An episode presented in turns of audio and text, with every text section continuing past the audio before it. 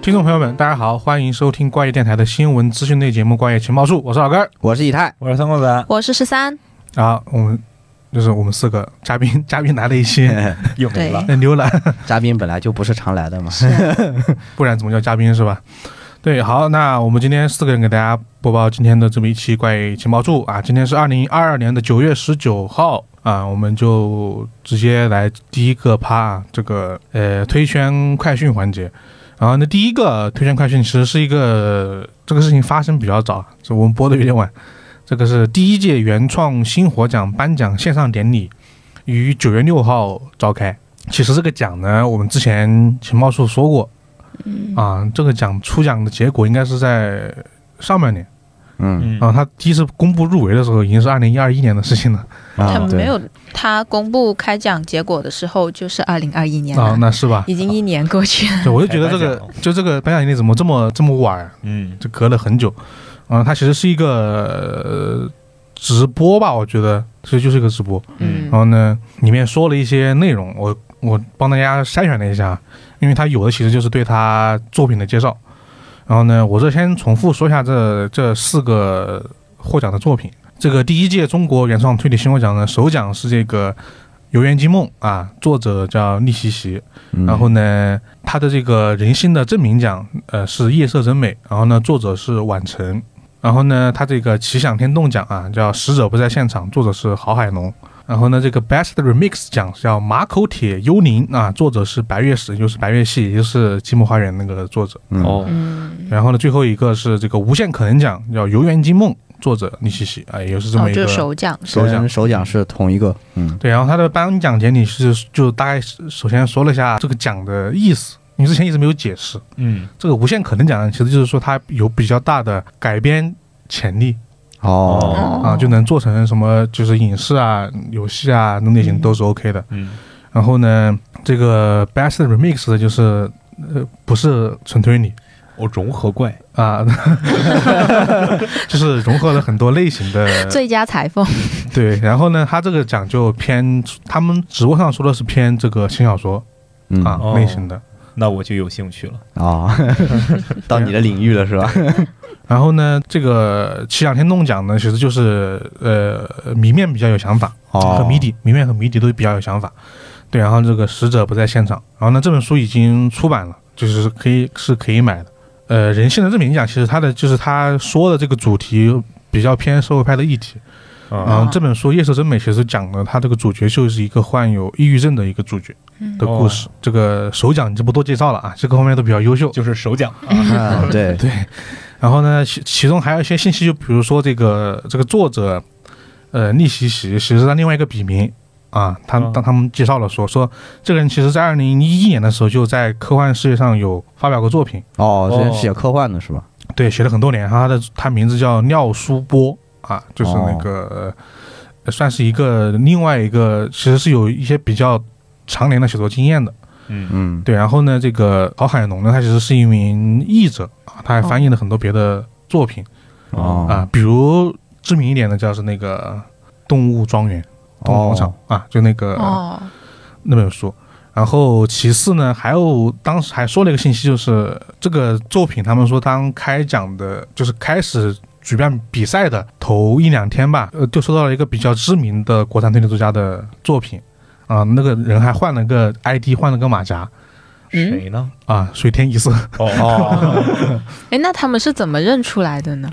就可能写的东西吧，哦，哦，就通过熟悉的文笔推透理露出出来，的，透露出来了他的对身身份是吧？那当然了，最后就是水天一色老师只是想说来来就是参赛玩一玩啊，嗯就没有进入最终的评奖环节，自己退出了、本来就不是想争奖的。啊。对，不然的话，嗯，那估计这里 五个奖里面，可能他肯定要拿走三个。哦对，那他们也说了，就是说这个作品其实是个呃说虽然说不能拿到首奖啊，但是一定能获奖的。水天一色老师这个作品是能够拿奖的。对，然后其他就是一些关于对每个作者进行的一些这个呃采访，然后都是一些线上的一个这个采访。我觉得这个典礼更像是一个线上的宣布奖项的一个活动吧。嗯嗯他们就是张小猫老师说了，就是说忘了这个，我忘了说这个颁奖典礼是谁在颁奖啊？啊？实际是这个张小猫老师跟别问老师两个人就是颁的奖。哦，，对，其实主要是说了一下每个人获了什么奖，嗯然后呢，根据这个张小猫老师说了，就是说，呃，后面可能还会有一个线下的颁奖颁奖正式的颁奖，会邀请一些推理圈的一些人来啊，但这个只肯定是一个公布的一个一个事情，嗯嗯对，这是一个后续的，大家可以就是关注一下，对，然后其中也提到了张小猫老师自己作品的这个出版情况啊，哦逆时侦查组》那他怎么回事呢？不是说三四已经是啊，写完了只是吗他也是说就是只能就是在尽快啊，哦就是尽 快，这就是删嘛，已经有同事等不及了，但毕竟出版的事情也不归他管嘛。对，所以他只对啊能就是说一下这方面的一个呃内容吧。嗯，嗯，因为这个白月系其实就是我们之前介绍的《寂寞花园》的作者嘛，对嗯然，后那本书其实也正好寄到他们那儿了，在这个颁奖过程中还展示了一下。但是当当时这个现场连线，因为这个白月系在加班，所以就啊，就没有啊。哦老社畜了，对，然后我觉得看后续他说的这个呃线下这个典礼会什么时候弄吧，嗯嗯，对就是关于这个第一届原创新火奖这么一个、呃快讯吧。嗯对我已经期待白月熙老师的新书了。他这里面的获奖作品应该都会有出版吧？我觉得应该后续的话，像我觉得这个那个已经拿了两个奖的这个《游园惊梦》嗯，应该会出版吧？我觉得，嗯。对，不过可能这个也还是要看他们那些出版社那边对会不会过来挑中这些作品。嗯，嗯对、反正有一本已经被挑走了。对，嗯，对啊，对，就只能说就是拿到这个奖可能会被挑走的机会更大，我们看到对对他们对的机会会更大。所以我是感觉首奖可能会比较容易被挑走吧，毕竟获了两个奖，对嗯甚至还有一个一语改编 奖，对吧？甚至还有一些别的可能的哟。呃，这有可能啊。嗯，对，好，那就是这我这边第一个情报了。好，然后我这一边呢，嗯，准确来说啊，有是一个人的情报。对，这个呢，就是由我们我司小兰投稿的梁清散老师他最近的一些新的东西。嗯啊，一看到梁青伞就知道，哎，小兰来了。稳定是他，对，嗯，对，呃，首首先第一件事情呢，就先说梁清散老师他自己就玩了一下他自己名字的谐音梗，嗯嗯，对，然后他就是发一条微博，然后他梁清散老师说，其实我这个名字就挺克的，人家清零我 清散，嗯谐音梗是吧？对好冷啊，这对，笑而且话。对他打出来就是我清 S A M 嘛，就散之，嗯好对，就嗯、很有道理，然后也很冷，对，有点好笑，又有一点不好笑。但他 不好笑的很好笑。然后第二个呢，就是啊、就是在这条谐音梗微博之前，他有一条微博呢是说他记录了他自己的呃梦境，对，也不算是记录自己的梦境嘛，就是记录自己做梦这件事情。嗯，上次记录梦境的是不是也是他？不是，不是纳多老师，哦，啊，大对多了。对 对对，三个梦，对、哦那个、啊大便记 事， 我就记得这个，其他都不记得。然后，然后呢，梁清散老师这个梦呢，就是他在睡午觉的时候做的梦。然后他那个梦呢，也是剧情啊跌宕起伏啊，以元素贼多， 嗯就包含了时空穿越和密室逃脱。就是说到他要用啊、呃时空穿越嘛，他要用现代线上获得的道具，然后去到过去线上去拯救一位小萝莉。对，然后呢，他梦他做这个梦呢，梦到一半的时候，他本来要醒了。嗯，但是呢，他梦里面有一个声音跟跟他说：“先别醒，把情节梦完啊，醒了就能直接写小说啦。”然后当时杨青散老师就听信了旁白说的话，然后呢，他就摁睡，然后把那个剧情给 跑完了。还能这样 控制自己是吧？然后跑完了，然后他才醒。但是呢，他就醒了之后呢，他就立刻要拿起手机，就是把嗯他梦里的东西记记好嘛，就记大纲。嗯然后，但是他清醒了之后回想了一下，他发现他梦里面的每个点都好俗啊， 太俗套了。 啊就是情节点是吧？嗯，对，然后，然后呢，他就觉得就是一点梦里面那种临场感都没有，非常的无聊，就写下来。对，然后呢，他又说，就感觉其实只是自己想再睡一会儿而已。别骗自己。 对，就是他，就是他，他的潜意识在有意识的欺骗自己。嗯， 对，嗯，不过确实有这种情况，我也有梦到过，就是我在做梦，而且我知道我自己在做梦，就是不想醒，哦，就可能梦到一些我自己很喜欢的情节或者怎么样的，哎，就哎再睡一 哎，什么情节呢？哎呦，这不方 便说，这是付付费才能听的东西、啊。我倒是感觉就是有一些梦吧，就是梦里头挺开心的，梦完之后就变成噩梦了。就是比如说我，就我经常会在就是暑假和寒假结束的时候赶作业嘛， 啊，就临近最后一天了，然后第二天开明报道，然后最后有一点实在不想写了，然后明天早上起来写吧，嗯，总是对自己有过多的 期待，然后定了一个非常早的，就是说五闹钟点半五点半的闹钟，嗯然后闹钟闹完了，嗯然后呢我然后我就感觉我醒了，醒了就是在赶作业，实际然上后在全做梦部全部做完了，然后写完之后发现哦，七点半太爽了，我再睡个回笼觉吧，躺回去睡了。一一打开发现哦，到上学时间了，一打开发现怎么作业 没有动呢？然后发现哦，原来是个梦啊， 就你也梦在里。骗自己，就就梦里头已经搞定了嗯，然后非常安心的去 睡了，然后醒来发现一个字没动，好家伙，真是就是就是美梦变噩梦， 嗯对，就是你的梦在帮你续写你的现现实经历，嗯，对，就一个平行世界 线开启了。开了个平行世界线，完成了作 业，最后发现就只有最后只有半个小时来赶自己的作业，最后发现每道题做的都好俗啊，一点梦里的临场感都没有啊， 都做无聊错了透 顶。 已经已经到最后已经管不了是对的还是错的了，啊，那 确实，要的效果只是把它写满而已。然后再说， 对，对，然后啊，然后这里呢就是关于这梁清散，梁清散这位呃散纸狂调老师 他的一些对小故事。好，那下一个这个推圈快讯啊，是关于我们的两个老熟人， 啊一个是清戚有吴老师，另一个是我们的东野圭吾老师，啊，啊，嗯都是吴字辈儿老师。 无字本， 太就是太无太无传人是吧？太无绘卷是吧？好，然后就是最近嘛，正好赶上这个近段的魔术它播放了嘛，就播出了。然后清奇老师有一天发了一个推特，他就感慨感慨说呢，在嫌疑人 X 的现身零八版的， 嗯就是零八版的嫌疑人 X 现身中，食神对汤川学说过这么一句话，就说：“哎，汤川，你永远都很年轻。”当时应该是在校园里面感叹这句话，嗯就是食神他已经啊饱经岁月的沧桑，变成了那副样子嘛。对汤川说：“哎，汤川，你永远都很年轻。”然后这句话，清溪老师把原话发到了推特上，后面又附了一句。但是他过了十四年，真的很年轻，好可怕， 就是一语成谶了。嗯，对他就是在夸福山雅治是吧？对，嗯就在夸福山雅治，然后包括是因为伽利略系列本身热度非常高，所以说这条推特也被广泛的转发和传播，现在已经变成了一个梗，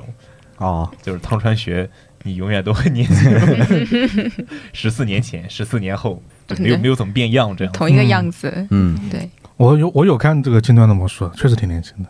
就是让我感慨的是，他这个，因为他看着很年轻，所以让我怀疑《沉默的巡游》那个那个扮相是应该是画化妆画化老了的。 哦，这样吧，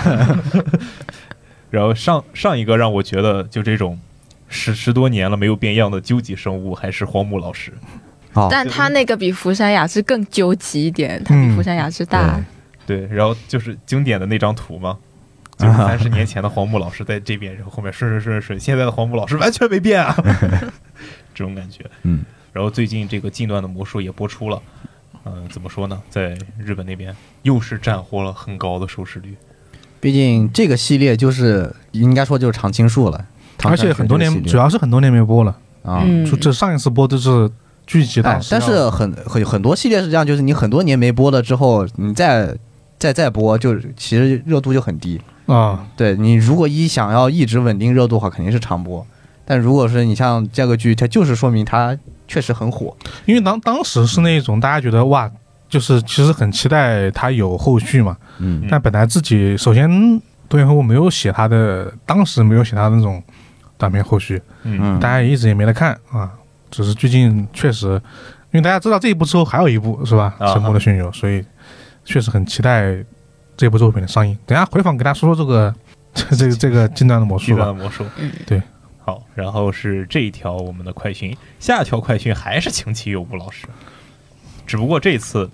他被人点名批评了。啊，嗯，哎，还是发生在今天的事儿哦，就是我们的录制时间九月十九日当天发生的事儿，非常热乎。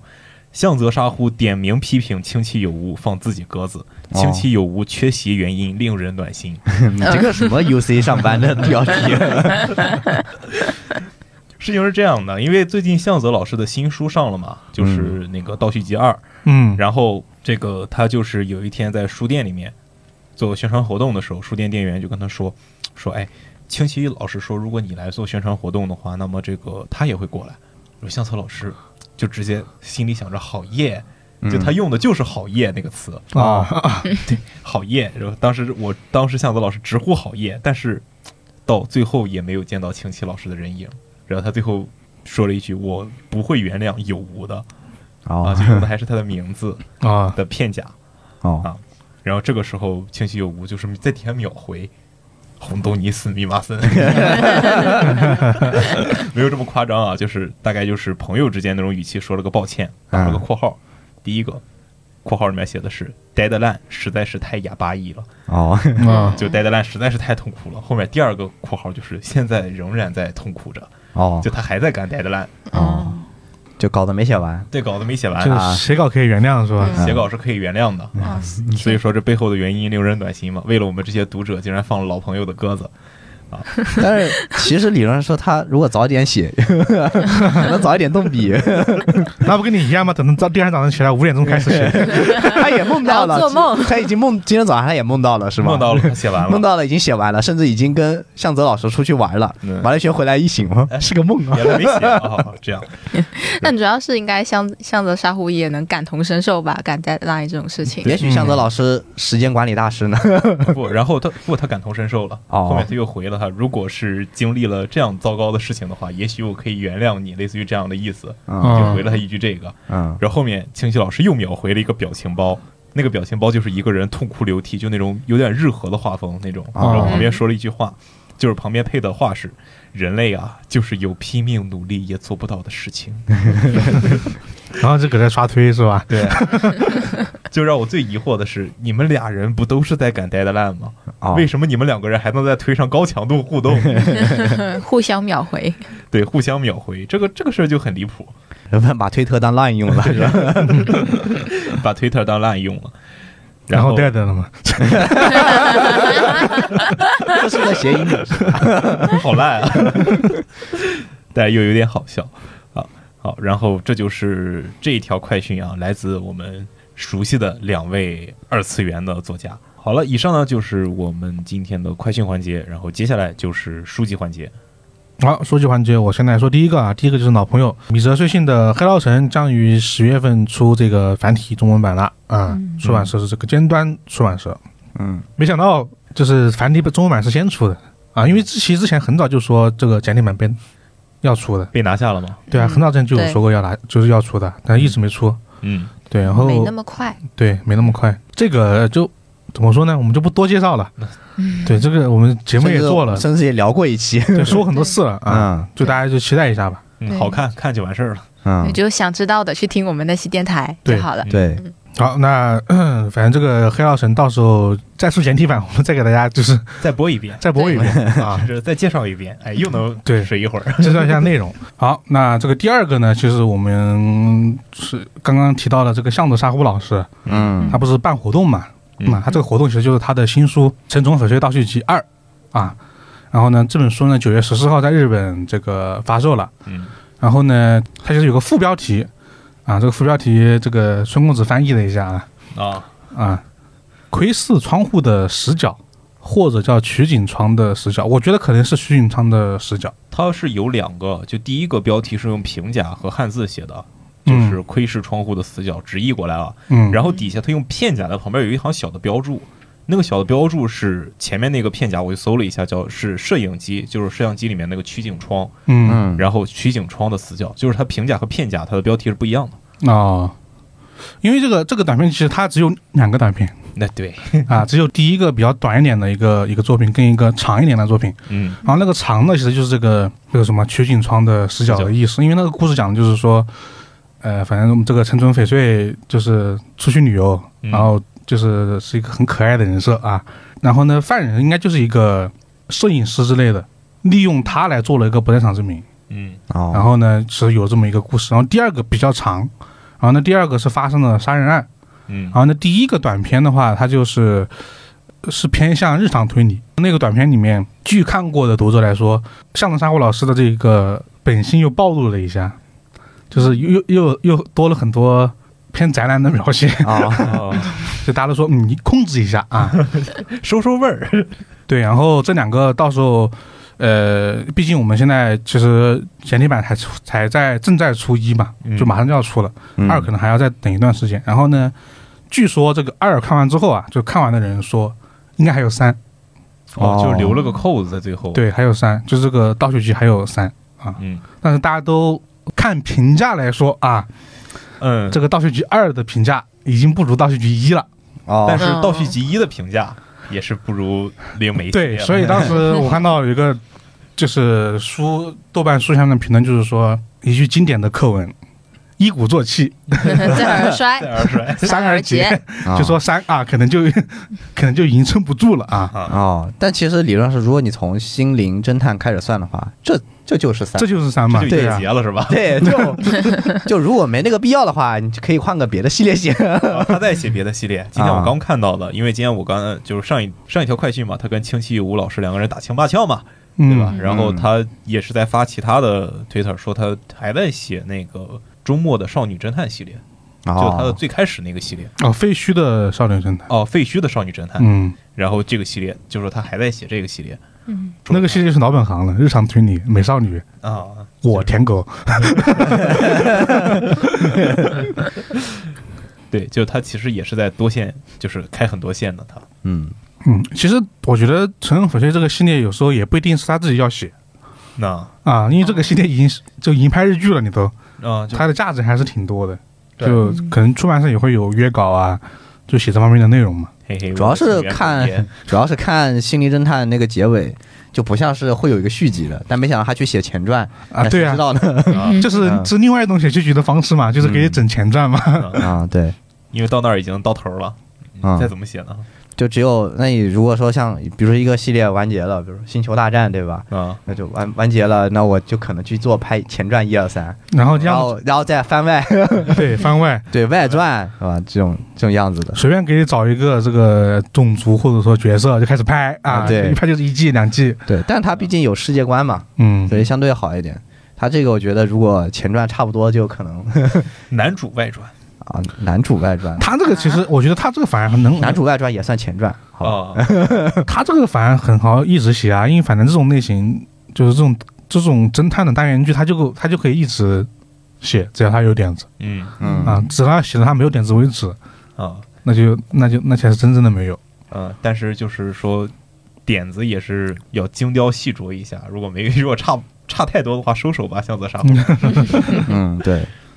对，然后这个这是这个关于这个《城中翡翠盗窃局二》的这么一个消息了。好，下一个熟悉资讯是我第二喜欢的作家，来自白井智之老师的《名侦探原田艮续篇《名侦探的祭祀：人民教会杀人事件》在日正式发售了。哦，嗯对，然后这个东其实它的标题和之前是能够对应上的。之前它在日那边不叫《名侦探原田艮》，它叫《名侦探的肠子》或者《名侦探的内脏》嗯哦嗯，这样子。然后现在就《名侦探的祭祀》，它其实名字是顺下来的。啊，对，然后这个都懂嘛，毕竟翻译过来你总不能是那个名字吧？ 出版社也很为难。然后他在发这个的，就是然后他在这本书发售的时候，在自己的一个官方主页上，就他不用 Twitter，他可能也他网站怕被人攻击，啊，毕竟就他的东西西不是社交媒体能聊的东西，是吧？题题材比较敏感，嗯对，就对，网可友能们推特就给他也给他消了。给他永丰啊，嗯网友们的攻击性都比较强啊。然后他就有一个个人网站，就个人主页，嗯，然后它里面有一个给读者的寄语，就是出这本书的时候，嗯啊，我就节选了其中的一段儿，就他写这本书的一个心理动线。哦，就是这个地方，总感觉他是在变相的在夸自己，嗯就是他变相的自卖自夸啊，大概嗯是这么样的。就是在在在他出《名侦探袁天艮》的时候，嗯他跟他的编辑两个人唠嗑儿，然后白景就在当时在想，我已经快三十岁了。不是对于日本作家来说，三十岁真的是一个坎儿吗？对，你阿金 川也这你都是，都写到五六十岁的你们全职作家不，都，主要是对于东亚文化来说是个坎，哦，就是快吧而立之三年三十了嘛，而立之年嘛。对，然后他就很焦虑，因为创作上有焦虑，就跟编辑说我已经快三十岁了，然后我很焦虑。编辑就鼓励他说：“逮交不，你现在这个年龄正好。当年临时行人老师就是在你这个年龄写出的《钟表馆杀人》哦，嗯这句话本来是一个鼓励，嗯，但到这儿白井更受打击了，人家。”临时行人老师在我这个年纪写出了《钟表馆杀人》，我在写啥 呀？然后他就要发誓写一个真正的长篇直球推理就长哦，篇本格直球推他理，他他他要上岸嘛，所以那肯定不是啊。哦还不上是吗？ 肯定我以为他要在而立之年先把这个岸上了。 就是他那个还跟早坂令有点不太一样啊。他不大好上岸，，对，啊，上岸的过程有点艰辛，应该 说。然后他对这部作品的描述就是一个最直球的本格推理长篇，哦然哦后嗯哦就这个名侦探的祭祀嘛。对，超级本格的本格。然后哦，经过两年时间的打磨，这本书终于出版了。哦，写这么久啊这本书？对，然后但中间他陆陆续续在出啊，就他短篇集，是啊，我的意思就是，就就是他改了这么久，说明他确实比较重视。嗯，他之前上一部长篇还应该是《人面疮》，嗯，哦，对那确实有段时间了，对对啊，然后之后就是一直都是短篇集或者短篇连作集对，嗯，啊，然后这又是一本新的长篇，然后他这部长篇他他的简介也是很白净之至，嗯，嗯就是有一个神奇的村镇，嗯这个村镇呢没有疾病，没有痛苦。有一个神奇的宗教，一听就是邪教的事儿。嗯嗯，嗯，对，有一个神奇的宗教，而且这个邪教还真有，就是它还真有点用。就算你就它里面的描述是，就算你失去了四肢，嗯这个也能把你重新恢复好。啊，啊，这样啊一，个神奇的教会。我的天哪，这种这种设定要被白白景玩成什么样，我都难以想 象。我想到一个用莲藕结嘛， 哪吒 是吗？ 偶人是吧？藕人，之前那个哪吒有一个外号嗯叫欧巴，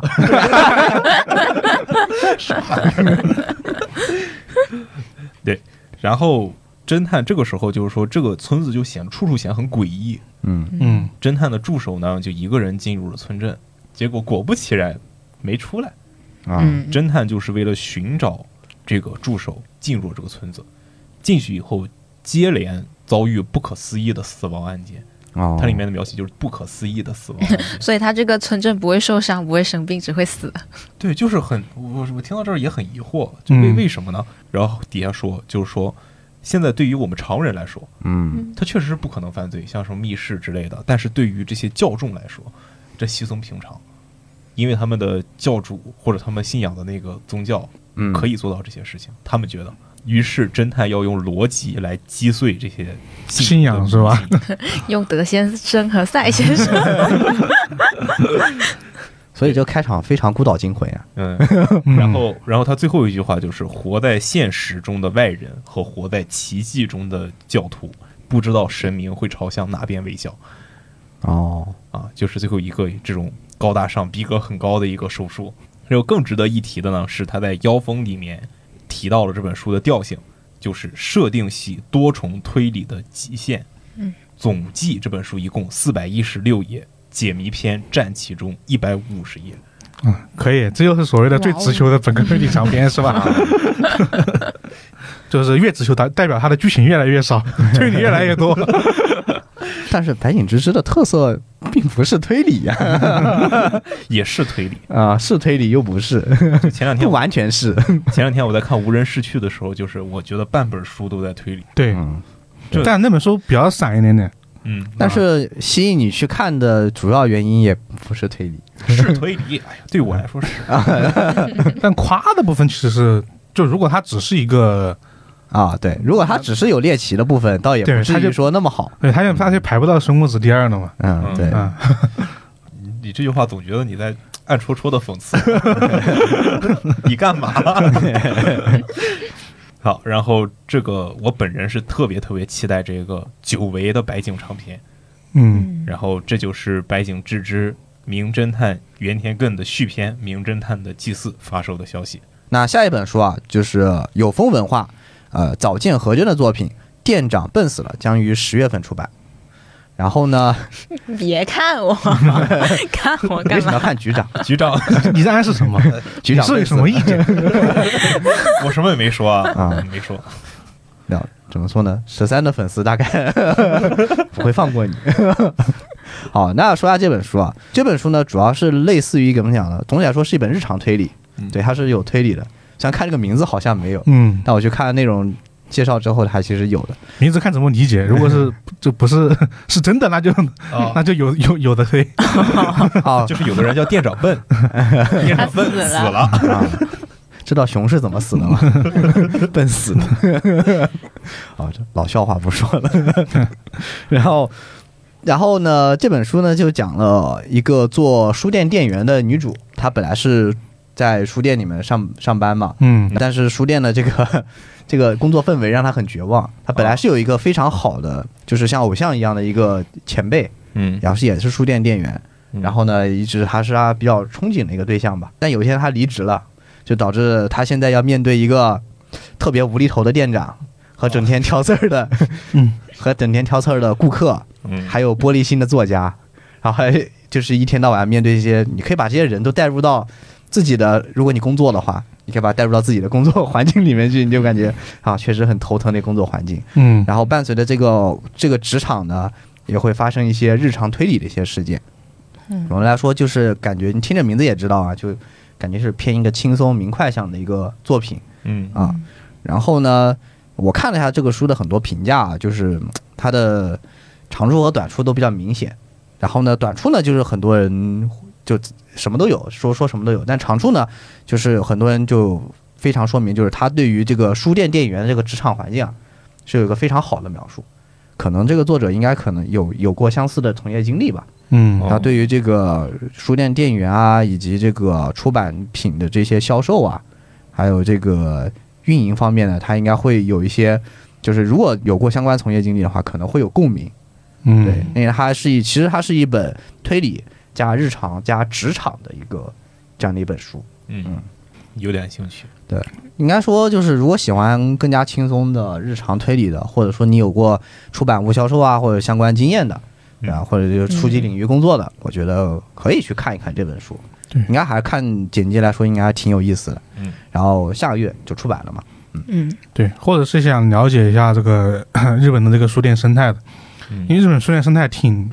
好玩的，对，就他们书店店员所干的活儿啊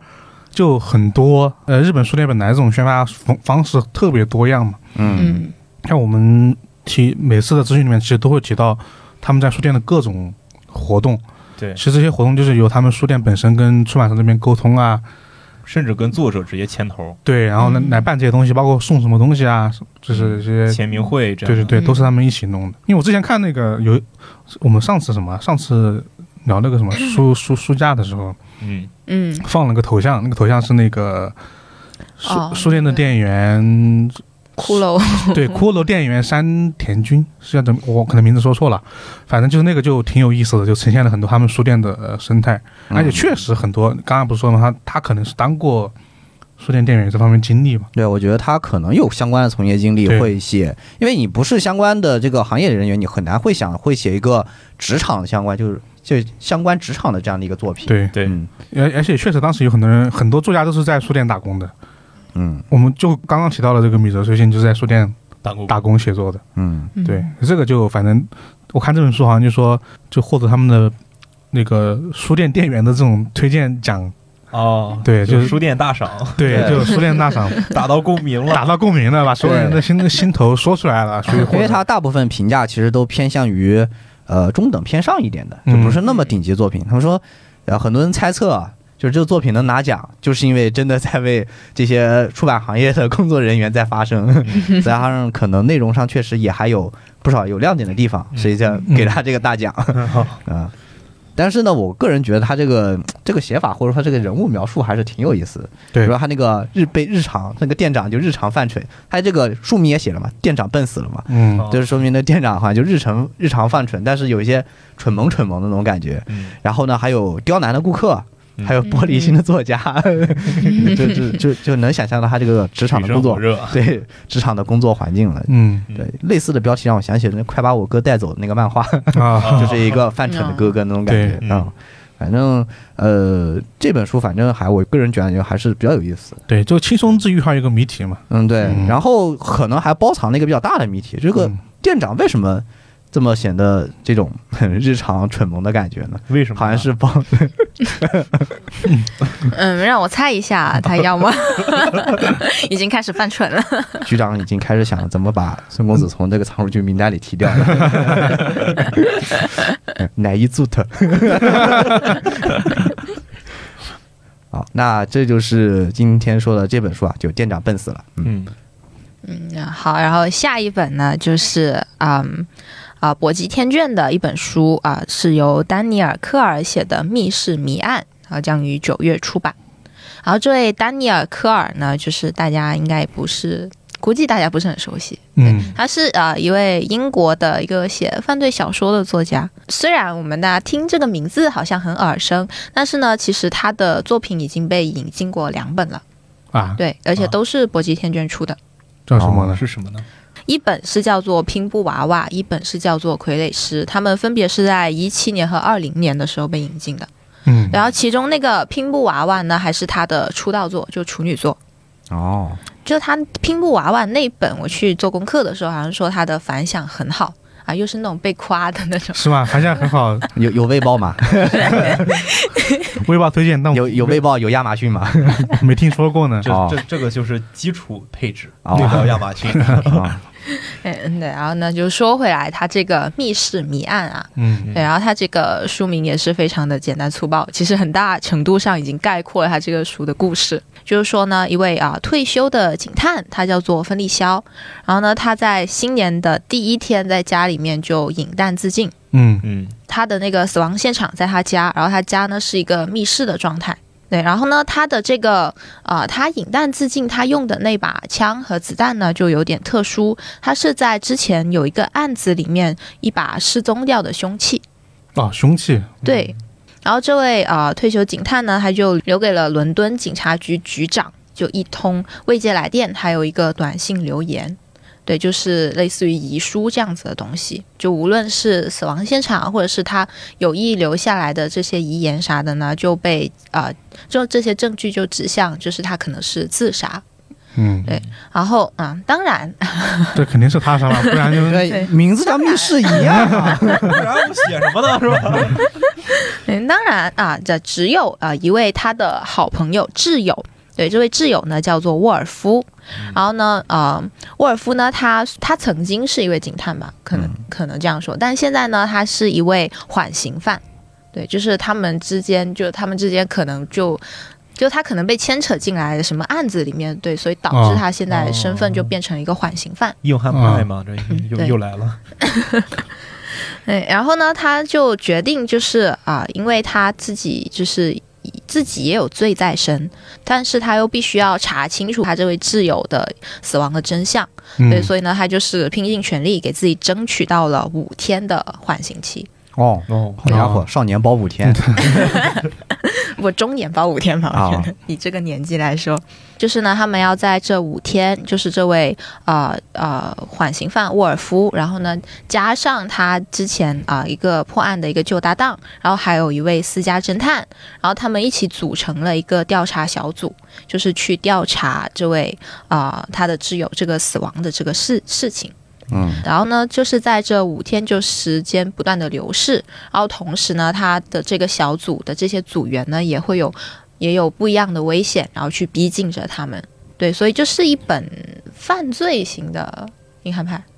我感觉像、嗯，对因为我听了一下，就这个密室就没有多说两句，那 说明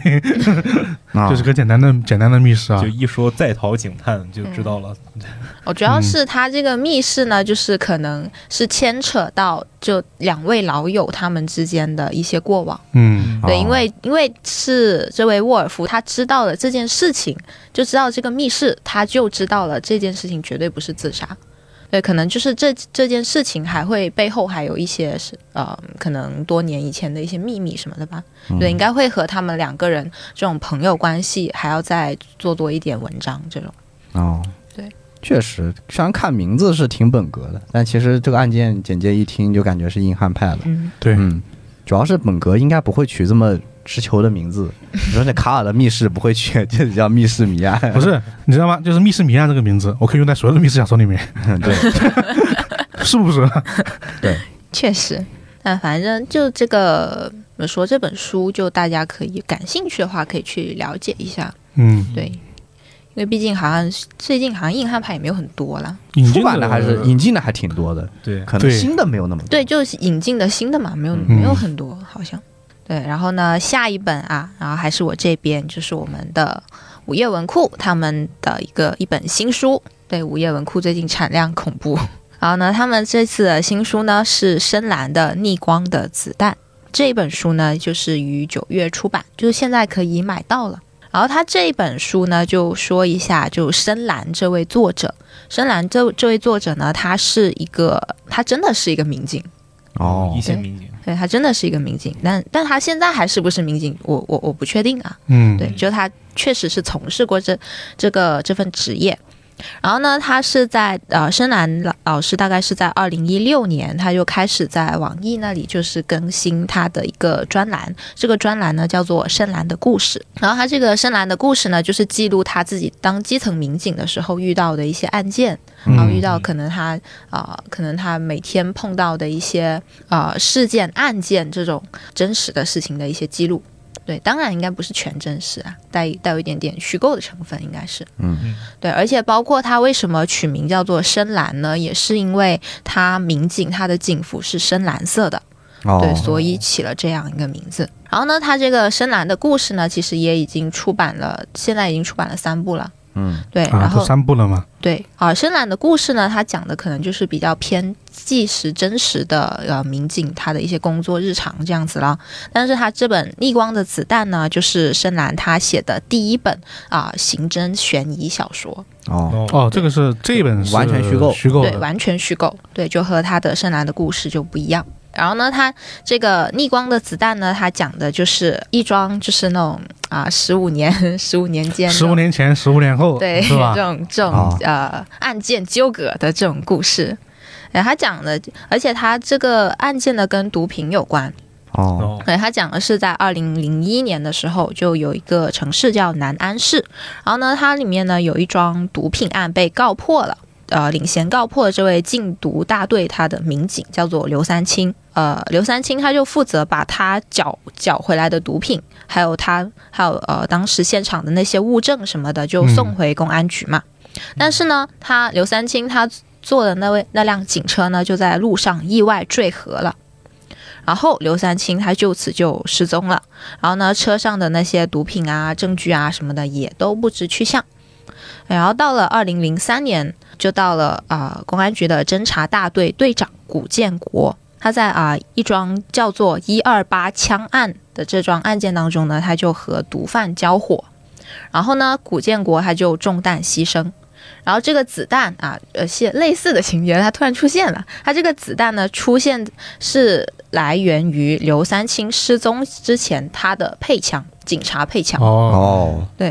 然后所以呢，警方呢就认定刘三清呢就是啊、一个在逃的毒贩，叫做长顺，并且针对就是这位长顺展开了追捕。然后时间啊一晃来到了二零一六年。然后讲到了，就是啊、古建国他的儿子叫做古川，就他是、他爸，因为爸爸也早逝嘛，古川呢也继承了他爸爸的遗志，然后也成为了一名公安干警，而且呢，他就他就立志要为了他爸爸报仇，对，所以呢，他就是也是加入了警察之后呢，他也他也是开始追踪贩毒集团，嗯，对，然后所以他就是呃讲述了就是他追踪这个贩毒集团的时候的一些惊险的经历，而且加上就是他还要追查他爸当年那桩事情的真相，到底是不是刘三清开枪杀杀死他爸的？如果不是刘三清的话，那开枪的是谁？那为什么刘三清的枪会在那里？对，而且加上刘三清当年失踪的那桩案件，到底是什么样的一个嗯真相。嗯，然后呢，关于这个呃逆光的子弹，它的一个整体的故事情节介绍就是这个样子。对，然后呢，我也觉得就是深蓝他因为也写了那么多本书嘛，他自己的故事也写了三本，而且加上他自己又当过民警，就感觉他的故事功力还有他的对于基层的这么基层民警工作这么一个专业度，肯定是在线的。对，对，就看能不能呈现更多的细节吧，因为我觉得整个故事架构还是比较经典的那一套的故事架构，对，就看这个在这个过程中有没有一些他这个身份能够带来更多真实的一些点吧。那哎提供不一样的一个视角。对对对，因为他是民警视角嘛，他嗯其实会更沉浸在这种故事里面。对，应该能带给我们更多的东西。对，嗯，对，然后这个呢，就是关于深蓝的这本《逆光的子弹》呐。对，然后下一本啊，也是今天最后一本书。对，其呃，准确来说是两本书。嗯这，本书呢是千本樱文库出版的《世界史侦探柯南》一二册，于九月出版。然后这一本啊就不是书了，这本是一本啊、由柯南名侦探柯南啊官方授权衍生的一本两本科普解谜漫画。哦，哦哦，所以说这个柯南是江户川柯南是吗？不是柯南道尔不，是柯哦南道尔、我一直以为是柯南道尔呢。你说世界史侦探，我以为柯南道尔的嗯，然后啊没有想到吧？啊，我没有想到毕。竟那个柯南对历史真的很感兴趣。然后呢，他目前呢就是啊、千本樱这边就是引进了啊、他的一二本。对、嗯他们书名啊、他们讲的分别叫做啊、世界史侦探柯南一大金字塔的真相》，《世界史侦探柯南二亚的斯兰大陆的真相》这是柯南应该去探索的命题吗？这不是走进科学该探索的秘密。 而且这玩意儿真相真的有真相吗？ 金字塔是有真相的嘛？那是但后面那亚特个，兰蒂斯怎么对吧？对 对，那你的口号要怎么喊出来呢？真相只有一个。真相不知道有几个。真相只有一个，也许也 不是。然后呢，它这个啊，这个科普解谜漫画呢，其实哦它是面向于少儿的，嗯，的这样一个漫画。然后他的画手呢是呃青山青山刚昌他的助手，对助哦，手画手。然后呢加上另外一位就是专门画这种少儿漫画的一位老师，对、哦两个人一起画的。嗯，然后他这个故事呢，就他的开头啊是讲的就是阿笠博士，他呢就是为了寻找一个东西，这个东西呢叫做智慧果实。哦不是尼卡果实 啊， 啥呀？智慧果实，然后他为了寻找这个智慧果实呢，突然间有一天他就失踪了。哎，然后呢，少年侦探团的各位呢就啊、找不到啊，跑遍了整个米花町啊找不到阿笠博士，然后呢就为了只寻找他呢，然后少年侦探团呢就踏上了一个啊历时十二天的时空冒险，对，已经啊跨跨跨次元了，哦，不对，就跨哦纪元了他，们有啊时光机这个事儿是吧？对，就是他们有一些啊超自然设定的这种东西可以穿越，啊，哦有有这个能力，他为什么不回游乐场把那个黑衣人打 晕？哦那那个能力在那个情况下不能用啊。对，然后呢，他们这个啊，就既然讲到了十二天的时空冒险，所以应该是有十二本这样子的书。 嗯，十二册，对，因为他就讲到了啊金字塔嘛，第一个是金字塔，第二个是亚特兰蒂斯。然后嗯，呢，他之后呢，我第三个百无大，我我看我看到就我走看进到科学那个我的。 看到他呢还有讲，就是会讲到蒙娜丽莎。啊，哦，对，就可能讲到了当时啊，蒙娜丽莎画这幅画达芬奇的一些东西。哦也有可能是。对，然后所以呢，就是啊、少年侦探团的各位，再加上就是可能他们在这个路上结识到一些伙伴，嗯，对，然后呢就跟大家一起去，主要是科普这些东西，对，主要是重点是科普，啊啊，就就是其实就是用柯南这个这个角色来做科普嘛。对，是的，对，而且它是其实它是一个，而且它也是一个漫画嘛，就它是一个全彩的漫画，哦，全彩还是啊啊，哦全彩就除了它的那些字啊，字还是黑白的，哦啊 字也彩色也太难看了吧，也 太绚烂了点儿。我都看不清好吗？这是产生的那是九九的动画。对啊，然后呢，啊、对，然后呢，他这个书呢，说到底其实还是面向少儿的，嗯哎，对，两本读物。然后我把它放进去呢，其实就是有一个考虑，是因因为为有柯南嘛，也也不只是因为有 柯哎我南们，听众都有孩子了，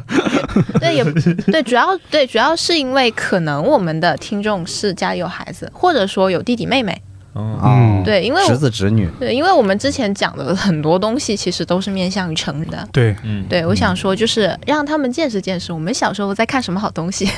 啊，你这样说，我还真想起来我小时候看过一本有很像的漫画，它也是一个科普漫画，它是介绍科学家为主的，就一本一个科学家。嗯那我自己看过的好像是有呃爱因斯坦，然后牛顿，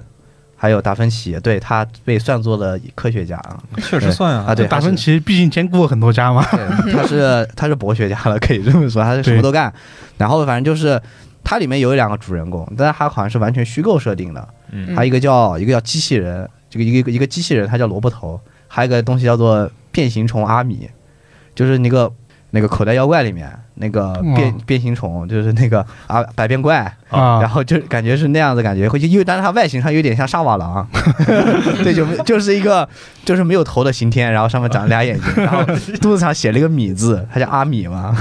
然后就这两个人没事在搁这聊天。可能聊着聊着就说到了，比如说他们聊到相对论了，说要不我们回头去找一下爱因斯坦吧。然后他们就坐时光机，罗伯特又他是未来科高科技机器人嘛，嗯就有时光机，然后带着阿米就回到爱因斯坦小时候，然后就看他的一生。但是他们甚至还能跟爱因斯坦互动， 我就记得他们跟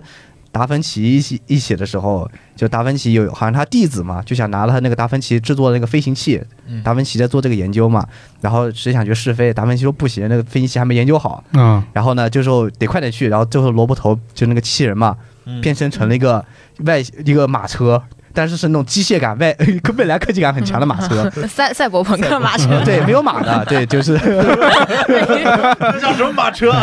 但它外形是马车，就萝卜头自己本体变成那个前面的马，然后后面有一个车厢，然后就载着达芬奇一路去追他的徒弟。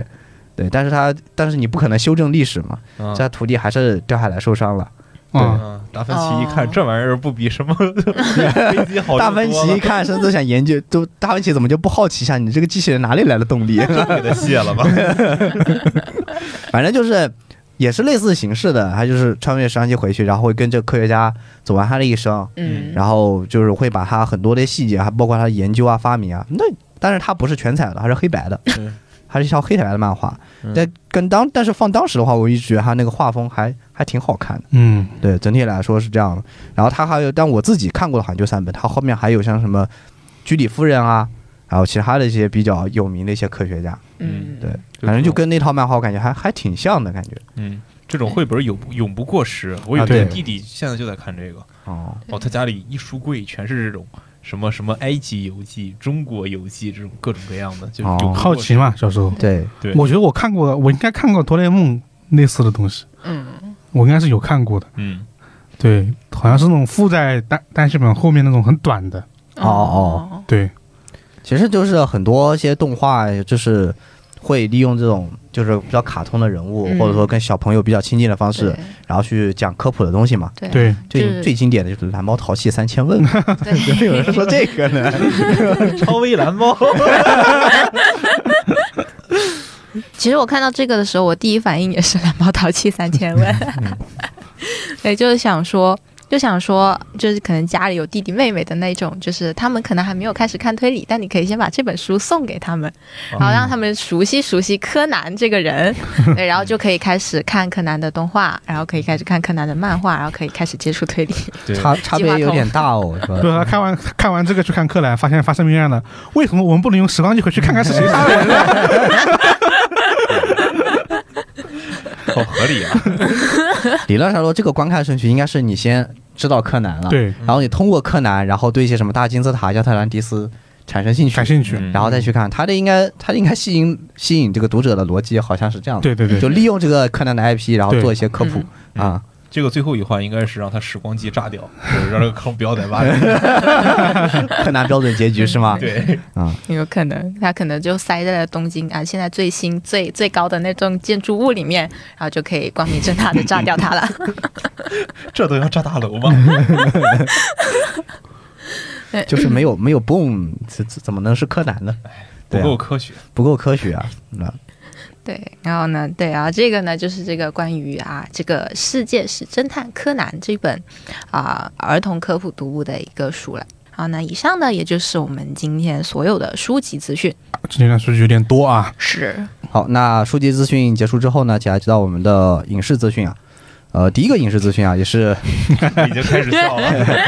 很大的一个 IP 改编啊，啊就是根据马伯庸同名历史读本改编的十四集呃古装悬疑剧《显微镜下的大明之私卷案》啊、呃首发预告片花，爱奇艺全网独播啊。啊，嗯，你还说你不是马伯庸粉丝？这新闻不是我写的，我不知道谁放上去的，这跟推理有关系吗？没有关系。虽古然装我悬疑剧，对啊悬疑剧啊、虽然我在去年的年度书单里面推荐了这本书，对啊呀、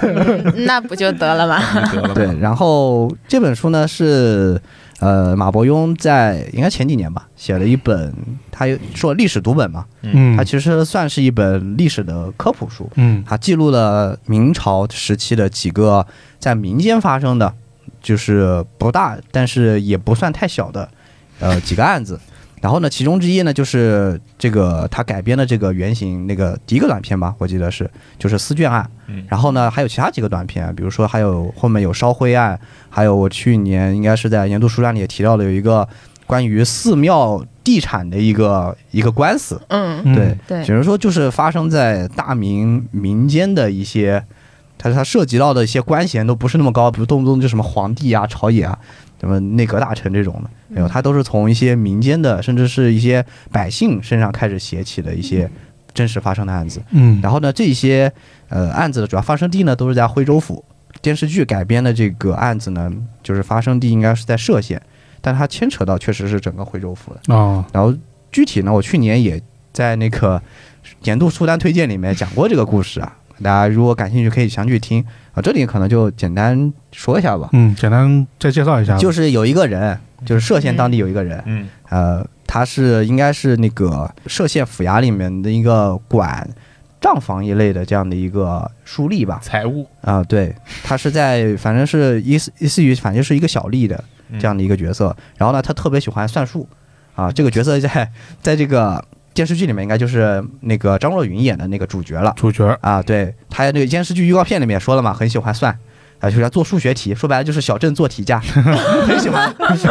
很喜欢做题啊。然后做题呢，做的就觉得这些题都不过瘾，哦来太简单了，太简单了。然来后点呢奥数，来来点难的，然后来奥数，然后他看着看着，就看到，哎，这个歙县这边堆了一大堆的这个账务账本儿，嗯这不就是天然的题嘛？嗯我就来算它好了。啊然后就是在没事在最近拿这些账务来做题的时候呢，就发现，诶，有一笔税收对不上。啊然后呢，就发现有一笔私卷的税收呢，是跟呃之前的税收是有出入的，就是不知道为什么歙县一个县背了呃整个徽州府这个这个税收的很多很多年，但是呢，又因为这个事情呢，就是沉积的太久了，导致没有办法去管它。嗯然后呢，他爸就把这个事情给捅出来了，就是一旦歙县人知道啊、我背了这个税收这么多年，那肯定不满意。嗯，那如果说你要恢复正常，让六县去均摊的话，那其他县的人， 也不也不不满满意。然后呢，歙县和别的几个县衙呢就开始闹矛盾。然后，但是这个这个衙门方面啊，就高层嗯他们是想大事化了的，就是就是能不改就不改了，然啊就后没有化小就把这一步个事情呢就推到这个算账的人头上了，啊说，你算的不对，这个事情没有这回事儿呃。不可 能， 但是那个人很轴，小镇做题家嘛，很轴，就是不，你告诉我不对是吧？我再给你验算一遍，看我算的对不对。 然后就跟这个官府卯上了，啊，然后这个事情就越卯越大，因为这个税款真的是一笔巨款。嗯然后呢，确实关系到整个徽州府的这个民生大计，这个税收跟当地的每个人，上至县衙，下至百姓，然后到中间的官绅，就每个人都有利益关系，嗯，牵一发而动全身。对，所以这个事情越闹越大，越闹越大。嗯，对，就是然后呢，这个主人公这个算术先生，啊、这不比做奥数题刺激多了？ 对，他最后是由到南京去告御，就到南京去告御状，然后直到沦落为逃犯，他这一路颠簸的这个，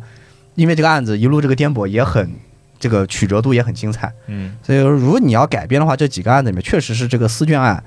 比较适合去改编成这个这个这个电视剧的。嗯它剧情比较连贯。像别的一些案子，它很多，你说这案子还是更多像是个官司，就嗯两边会有很多的拉扯。争端，对，这个像不像这个案子戏剧性也很强？就从这么一个看似也不是很大的一个事情，但是就越越拉越大，越大越大，捅越 大。然后到最后就是震惊朝野，嗯，小事化大。华 大，对。然后呢，最后，但其实起因其实就是因为一个一个算术 题，闲没事儿，就一个数学题，对，嗯，那反正就是这个这个剧集的一个原著的一些小内容吧。但剧集没有看，但是我看预告片好像有挺多的修改，对我看了有挺多改动，因为它要加强一下人物的这些东西，点，毕竟是电视剧啊，它嗯不，像小说那样，其实更多的在于啊不是小说，呃呃原原本的案子，啊原本的案子啊，嗯不像原本的案子一样，它更多其实是在科普那个时时期的一些内容。哦，对，就是原原本的案子，你照完全拍下来了，可能不一定有相应的起承转合。对对因对为它，毕竟是马伯庸在写书的时候是参照了原本的那个那个纪实，还有一些限制啊，参考这些东西还原了这个历史发生。啊嗯他写的时候相对来说会用一些比较好看的一些，相对来说有不对，相对来说用了写故事的一些笔法，但是这个事情的发生他是没有去做这种嗯，修改的。但你拍成电视剧，如果按照真实发生的，可能有一些不太符合去看一个故事的这种感觉了。对对所以对它会有改编吧，我觉得应该会有。对，这肯定有。嗯，然后看预告片，除了张若昀以外呢，还有挺多老戏骨的，其实还是有点值得期待。嗯比如说那个只要 GDP 的达康书记，啊，啊，对，就是老戏骨加持，感觉还挺好 的。怎么又是他俩一起 啊？又是他俩是吧？陈萍 萍，对啊呀、这不是这不是陈萍萍 吗？两人搭上了。嗯，反正怎么说呢，就是本身来说，我应该会去看这部剧的。嗯，原本的原著我还是挺喜欢的，对对对，而且写的基本上是都是我老家的故 事，惠州府嘛，惠州府就在我就在我老家那块儿。而且确实也不长，十四集。啊、嗯对，嗯，一方面它也不是很长，因为如果说你再你再怎么给这个案子再做填充，它这个这个事情也就是摆那儿了。对，对对你，你再玩出太玩的太花了也不好。 对所以我感觉，但它总体来说，我觉得冲这个原本这个案子的这个精彩程度，嗯我觉得还是呃可以去一看的。而且马伯庸当时写《显微镜侠大明真》有个序章，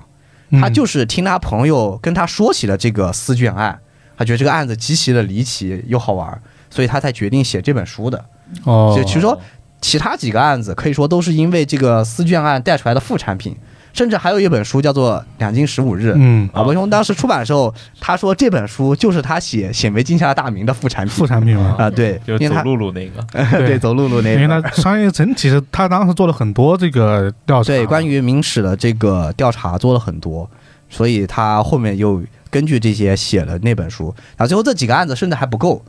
最后还又补了一篇，叫做就是写了那个明大明的那个黄页的一个嗯一个科普，嗯，对我，我是看那个开始看这本书的哦就那那个黄页嘛那个，但其实确实是几个前面几个案子更有意思， 对对对，啊，就讲了就是明朝时间，就是他们是怎么打官司的，嗯他们是怎么他是怎么生活的，就是老百姓真真实实在那个时代下的一个生活状态是怎么样的，还有小到一个衙役，然后一个百姓是在那些发生了很多事情，包括那个乡绅啊，还有就是一些农户，他们在那个时候的生活状态是什么样子的，嗯，其实是嗯，这好像又在推荐书了，对啊就。没必要。你啊还说你不是马伯呃庸你的书还迷？说你不是马伯庸书迷， 我只是比较喜欢这本书而已。啊 新出的书我不是还没看吗？对吧哎？我应该不会看哦的。傲 娇，他最近他最近最新书不是有个梗吗？只出了上集没出下集，看什么呢？着什 么急？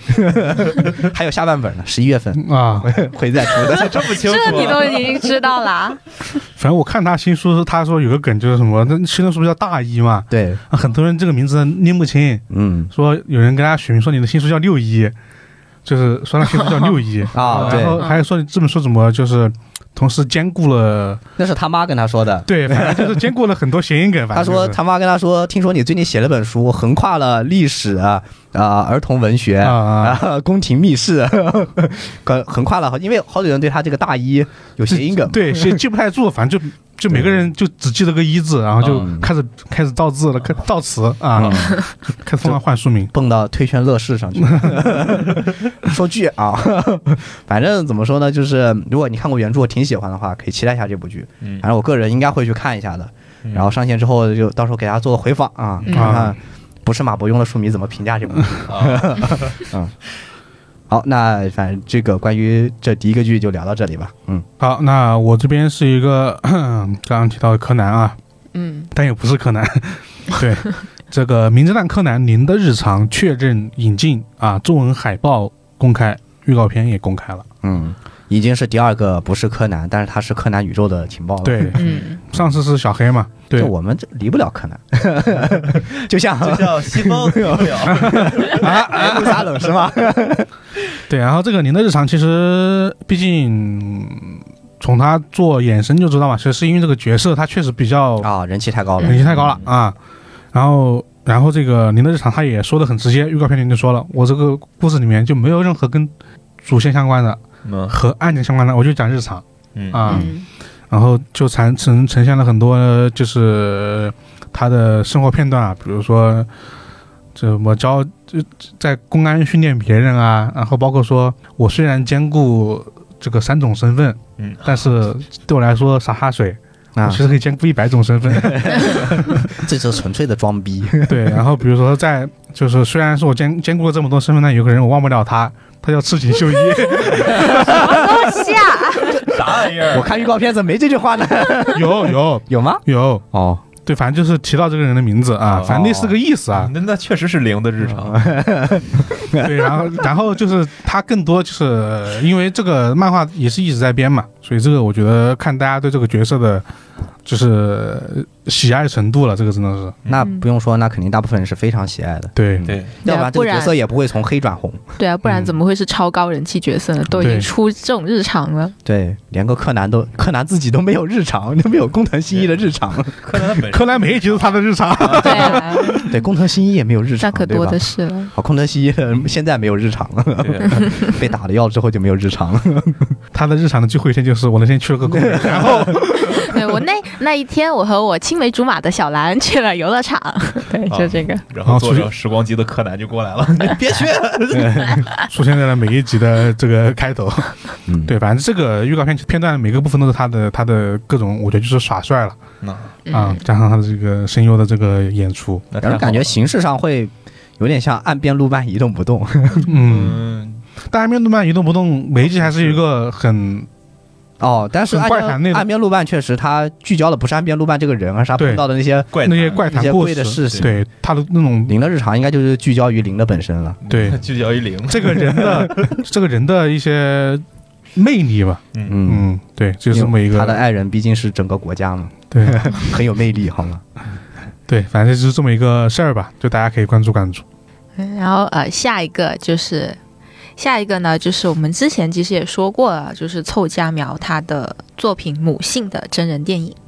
然后他现在呢是正式公开了他这个真人电影的一个预告 PV，嗯，对，然后呢，它啊、呃电影呢是预计在十一月上映，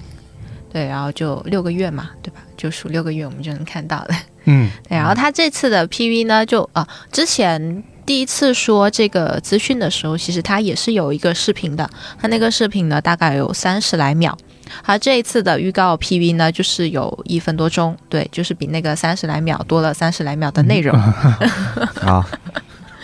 反正对这部电影的话，唯一的期待就是看他能不能再次上演告白的奇迹了，对，达到告白的那个 品质。很难，嗯，嗯，但这个主要还是看导演了，告白确实而且是导也演的功劳而会且稍微大一点。而且也和他的文本本身有关系、对啊。嗯，对，然后反正它这个内容其实也还是跟我们之前介绍的一样啦，就是嗯，户田惠梨香还有永野芽郁在里面就饰演母女。嗯然后呢，就是围绕着他们这永野芽郁这个女儿，户田惠梨香这个母亲，然后以及啊、户田惠梨香的母亲，就是一个外婆这样一个角色，嗯，就是两代母女的关系。嗯，对，然后呢，去探讨一个就是关于呃母性是否就是呃女生当了妈妈之后就会与生俱来的以及的一个天性的这样一个命题。对，然后它这里面的呃比较比较悬疑的看点呢，就是在于就发生了一件命案，然后呢，呃。户田惠梨香和永野芽郁这对母女呢，同时就作为证人，然后呢去录证去录证词，但是呢，他们两个人的证词呢的基本上就是一百八十度的不同。对，就是妈妈说，妈妈和女儿各执一词。对，然后主要看点是在这里。哦，其实噱头上还是挺满的。嗯嗯，这段预告片我反正看的挺怪的，我感觉他感觉他在放那种运动会进行曲，嗯啊，对他的预告片就是不是就是他在给你你给我放交响曲干嘛？对，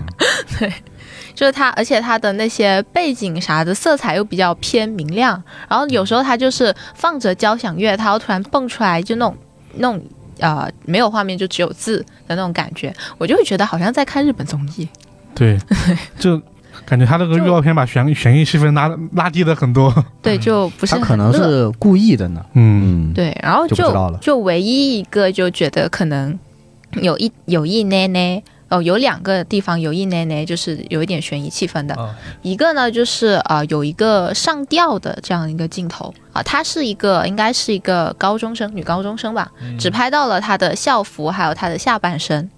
对，然后呢，然后呢，这个的镜头在呃这个 PV 过几秒之后就看到了永野芽郁，她是倒在地上，然后脖子是缠着一根绳子的。对，然后呢，她的妈妈惠田惠梨香呢就在叫她的女儿。嗯然后呢，第二个镜头呢，就是刚刚讲到那个一百八十度转变的事情嘛，就、呃，户田惠梨香她的就她演员说的，就是啊、我很爱我的女儿啊，我是尽全力去啊教养她，给她最好啊什么的。然后画面呢也是啊、画面呢也是类似于就是她正在啊、教导女儿，就跟女儿对话，然后呢就场景可能就是啊、有一点眼含热泪的感觉。然后呢到了呃。呃，永野芽郁就是女儿这个视角的时候呢，同样一个画面一个场景，就变成了户田惠梨香掐着永野芽郁的脖子。对，就是这个，就是我看完这个 PV 下来，就是两个比较有悬疑色彩的地方。然后这个、呃电影就是，反正现在也就那么一分来钟啦。对，对我感觉就是等到它的电影上映了之后，就我们能看到这部电影之后，对，就再来给大家说一下这个电影它的内容到底好不好。嗯嗯，反正我是不会去看枪版的啊，就没没什么必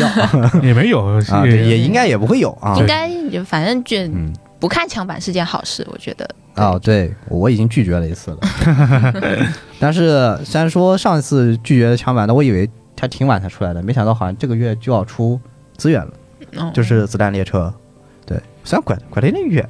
啊，是对，但我们可以预告一下，我们反正抽资源，我们应该会，有回反访啊正。，对，我们应该会做个回访吧，嗯应 该过两天就会有了。嗯。那下一个关于影视方面的资讯，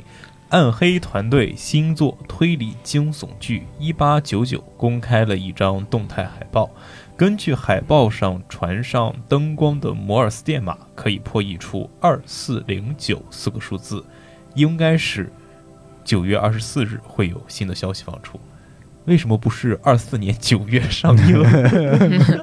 为什么不可以是二零四九年上映？二四零九年是吧？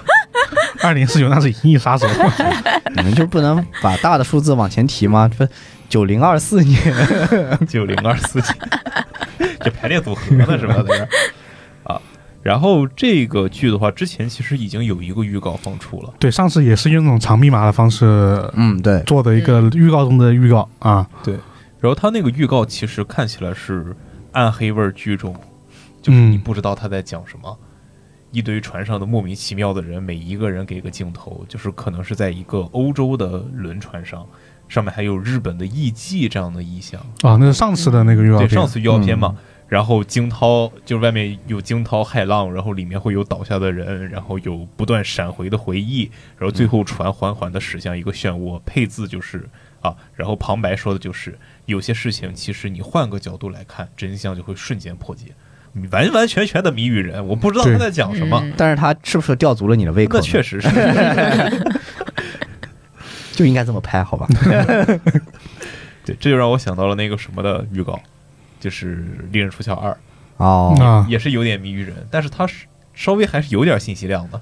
对，但是他怎么说呢？没有，他只是单纯的没有公开，但他不是就故意这样做去吊我的胃口。嗯，对，他公开太多不就没有意义了吗？对，呃这个现在可以公开的情报就是，那艘船呢是从伦敦开往纽约的，然后船上呢都是些移民，嗯，就是移民。然后当船上的人发现，哎，还有另一艘船的时候，他们的旅程发生了意想不到的改变，然后船上的东西一切都会变成了噩梦，还是不知道他在讲什么。确实。嗯但是怎么说呢？他这个团队做的剧，如果你能很轻易的 get 到他在讲，那也没思。意思了。对，嗯，嗯，嗯，他们应该就是故意，其实就是作为他们风格的宣发了一种对嗯类型。而且是暗黑团队哦，这个我觉得我可以相信他们。对，这个确实是因为暗黑本身它这个拍的太牛逼了，嗯，嗯，可以说反正他这个预告片，他这个动态海报，你看着就就就挺挺，就是虽然他什么都没动啊，但他挺吓人的。啊对，对挺对味儿的。 嗯，希望它还是像暗黑那样一个，就是他们这种风格的一个原汁原味儿的产出。我觉得应该是，嗯对他，我觉得他弄了这个移民这个东西，而且是一个多国移民，嗯，可能还是跟他们传统那个讲讲故事方式很像，就是很多个人那个就是片段群会像剧来了对会会疯狂穿插嗯，嗯啊去拼那个事儿。对，反正那个图其实那但是虽然那个海报我看完之后脑袋里面只有一个字百慕大三角， 又来了是吧？所以说柯南告诉我们为什么会有百慕 大，百慕大三角的真 相。真相只有一个啊。然后这个就是关于暗黑团队的新作一八九九的一个最新的消息。好，那刚刚就是我们今天的这个影视啊，最后到我们这个游戏资讯环节啊。第一个游戏资讯呢，其实是我们之前说过的一个，也是小高的新作啊，《超侦探事件簿：物语迷宫》。其实他这个二零二一年的时候出过一次预告片，嗯，当时就放字啊，那谁谁谁做的啊，主要是小高小高的这个作品嘛。嗯然后这次任天堂直面会，他把这个作品又又放了一个新的预告。啊，那这个预告大概讲了它的这个大的设定吧，反正就是，呃，某个地方发生的发生了这么一个案件，然后来了一堆超高校级的侦探。 啊，真的是这么说吗？就是超高校级的。对，这次也说的是很多名就是名侦探过来。哦，然后呢，另外还有一个超高校级的死神，看应该是这个意思。嗯然后呢，主角大玩家扮演的就是一个失去记忆的主角。嗯啊然后呢，同时破案的过程中呢，还要探索一下这个世界的秘密啊。我看的是，然后里面还有一些整体的画风，毕竟是怎么说呢，就是《弹丸论破》就是精神续作啊，就是嗯其实因为团队打造的另外一个游戏嘛，所以整个画风啊都比较是大家熟悉的风格啊啊。我只能大碗轮说破，嗯对，但是没有说，因为这个预告片其实也不长，也没有说太多内容的消息。嗯但是我看到后续的，就是说这一次的脚本，北山猛邦还是有参与的。哦，啊他又来了。对，所以我对他这个作品还是比较期待的啊。嗯，就是小高和刚，虽然有时候他确实在剧情上不当人，但是他推理段子还真不错。对，所以我想，如果这两个人的推断子合起来的话，双倍的不错是吧？这 到到底不知道会是双倍的不错， 还是啊一加一小于 小于一，啊甚至是负 数，都是有可能出现的。对，因为他们两个人都喜欢玩楼啊，啊玩建 筑，啊、那不就对了吗？就莫名其妙跳得很大。对，然后呢，这个作品他说的是，这是纸面会说的是二零二三年的春季推出，嗯啊，那推出季支持中文。嗯哦，嗯因为当天这个纸面会发布了很多这个重磅消息嘛，啊这个对 就我甚至都没有留意到 他。主要是如果我们不是一个讲推理的电台，那我们应该有半半个版面都是任天堂直 面会。对，然后这个作品我觉得也算是呃大家其实还是比较关注的，嗯，对，因为无论从去年的宣发开始，一直到这个，反正是呃至少是顺利在进展嘛，对，没就有二零二三年上也挺也挺近的，嗯，对，然后这个大家可以持续呃关注关注吧，这个超侦探事件部啊，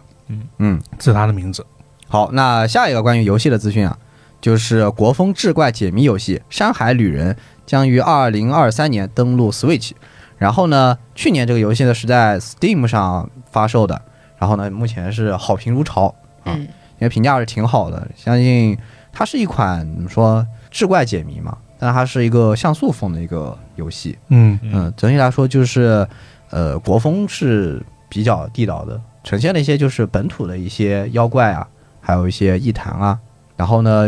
包含了这个主体还是一个以解谜为推进的嗯， 嗯，这样的游戏，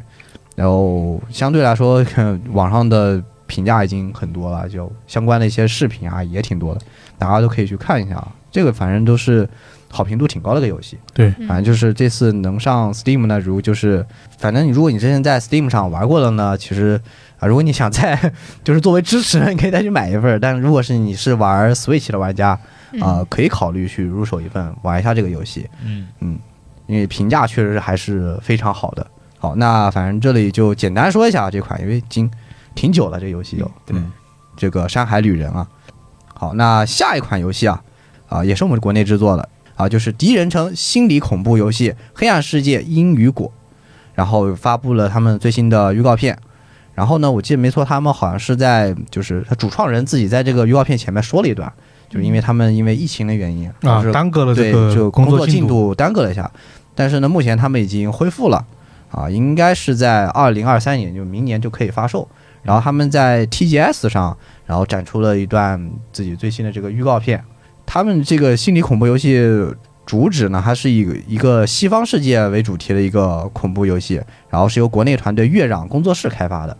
呃，首先呢，它是一个被巨头公司所控制的城市当中，是不是很耳熟？嗯 Umbrella 荒坂，狂版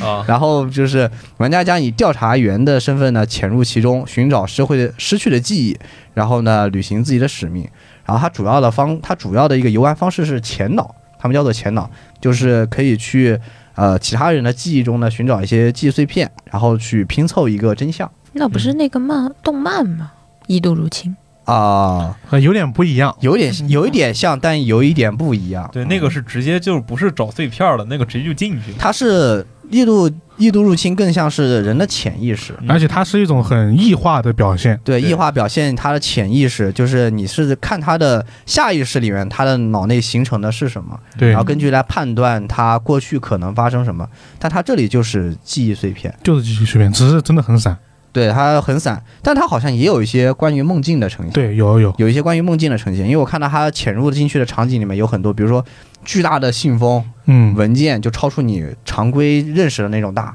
嗯，对，就摆在你面前那种，就应该算是应该是梦境或者是意识的一些呃碎片在里面，但很多还是属于他自己记忆的，而且它跟《异路入侵》的风格不一样，它更加偏向于那种就是比较荒废的科技风，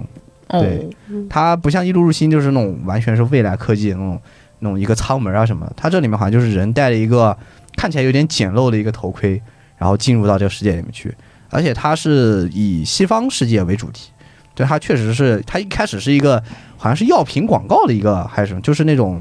有故障风的那种，嗯，处做了故障风的那种处理，然后开始进入这个游戏，然后整体就是非常像你近些年会看看到了欧美主题的恐怖游戏的那种画风，嗯，然后去以这个方式去进行游戏，我觉得它这个预告片做的挺挺有国际范儿的，对，就是很有国际范儿。你一你乍一看上去，你根本分辨不出来是哪国家做的。你说这是国产对游戏，你可能就你说它是欧美工作室做的也没有问没题，问题。嗯包括它的无论是它的这美术的质量，它三 D 的质量，对，全程是英文配音在在讲这个故事。嗯，就你一看，哇哇，这个故事就是这个有预告片做的，就我觉得只能说很高级。然后很多我觉得恐怖的片段也是比较氛围是很好的。对，对我对这个游戏看完预告片之后特别期待。嗯，就是很想知道，就是国内的游戏做这种西方题材，那反正我觉得国内的游戏厂商自己做的话，应该也会加入一些自己独特的理解。嗯，嗯，反正就是明年就发售了，我觉得还是可以去期待一下的，对，很近。嗯，反正很推荐大家看看这个预告片本身，这因为它它其实是一个整体效果。嗯做的真的很好当然了，我可能就只是看看了。啊！你不玩儿嗯 ，你不玩恐怖片，嗯对，我觉得这个新闻安排有点针对我。我说我不是马伯庸书迷，他非要让我去 讲，对吧？他不用，请为警察， 请为警察大名。然后我不玩恐怖游戏嘛，一一推荐俩， 都是带恐怖的。哎嗯，嗯哦只能说被针对了。那不嗯，你不是刚玩完指甲衣吗？说是这么说，啊，对，只是不喜欢。哦傲娇。好，那我们来下一个游戏。好，下一个游戏多人合作恐怖解谜游戏《优势》，明年四月发售啊。然后这个游戏呢是由独立游戏开发商 s o m e t Games 公开了它这个新游戏的一个情报，它的名字呢就叫《优势》。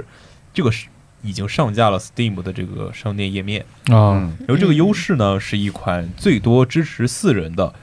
联机二 D 风格合作恐怖游戏，合作恐怖游戏就是为最近合作恐怖有好好多，挺多的。到很我很很想到时候玩一玩，我现在一直不知道。合作恐怖游它戏是现什么。在有好多合作解谜、合作恐怖、对合作跑团这种。嗯他们总觉得我们很喜欢社交，就首先我不一定有三个朋友，其次我不一定有三个喜欢玩恐怖游戏的朋 友。对是啊，它类似于如果它是就是可以不用那么多社交的在就是线匹配，匹配不就完了吗？对嗯，对，你像黎明杀机对吧就匹配就完了，嗯对嗯吧？就是你匹配的话，那你的体验可能就高低不一了，嗯，对。对吧？有可能会玩的比你好，你很难受；玩的比你差，你更难受。啊，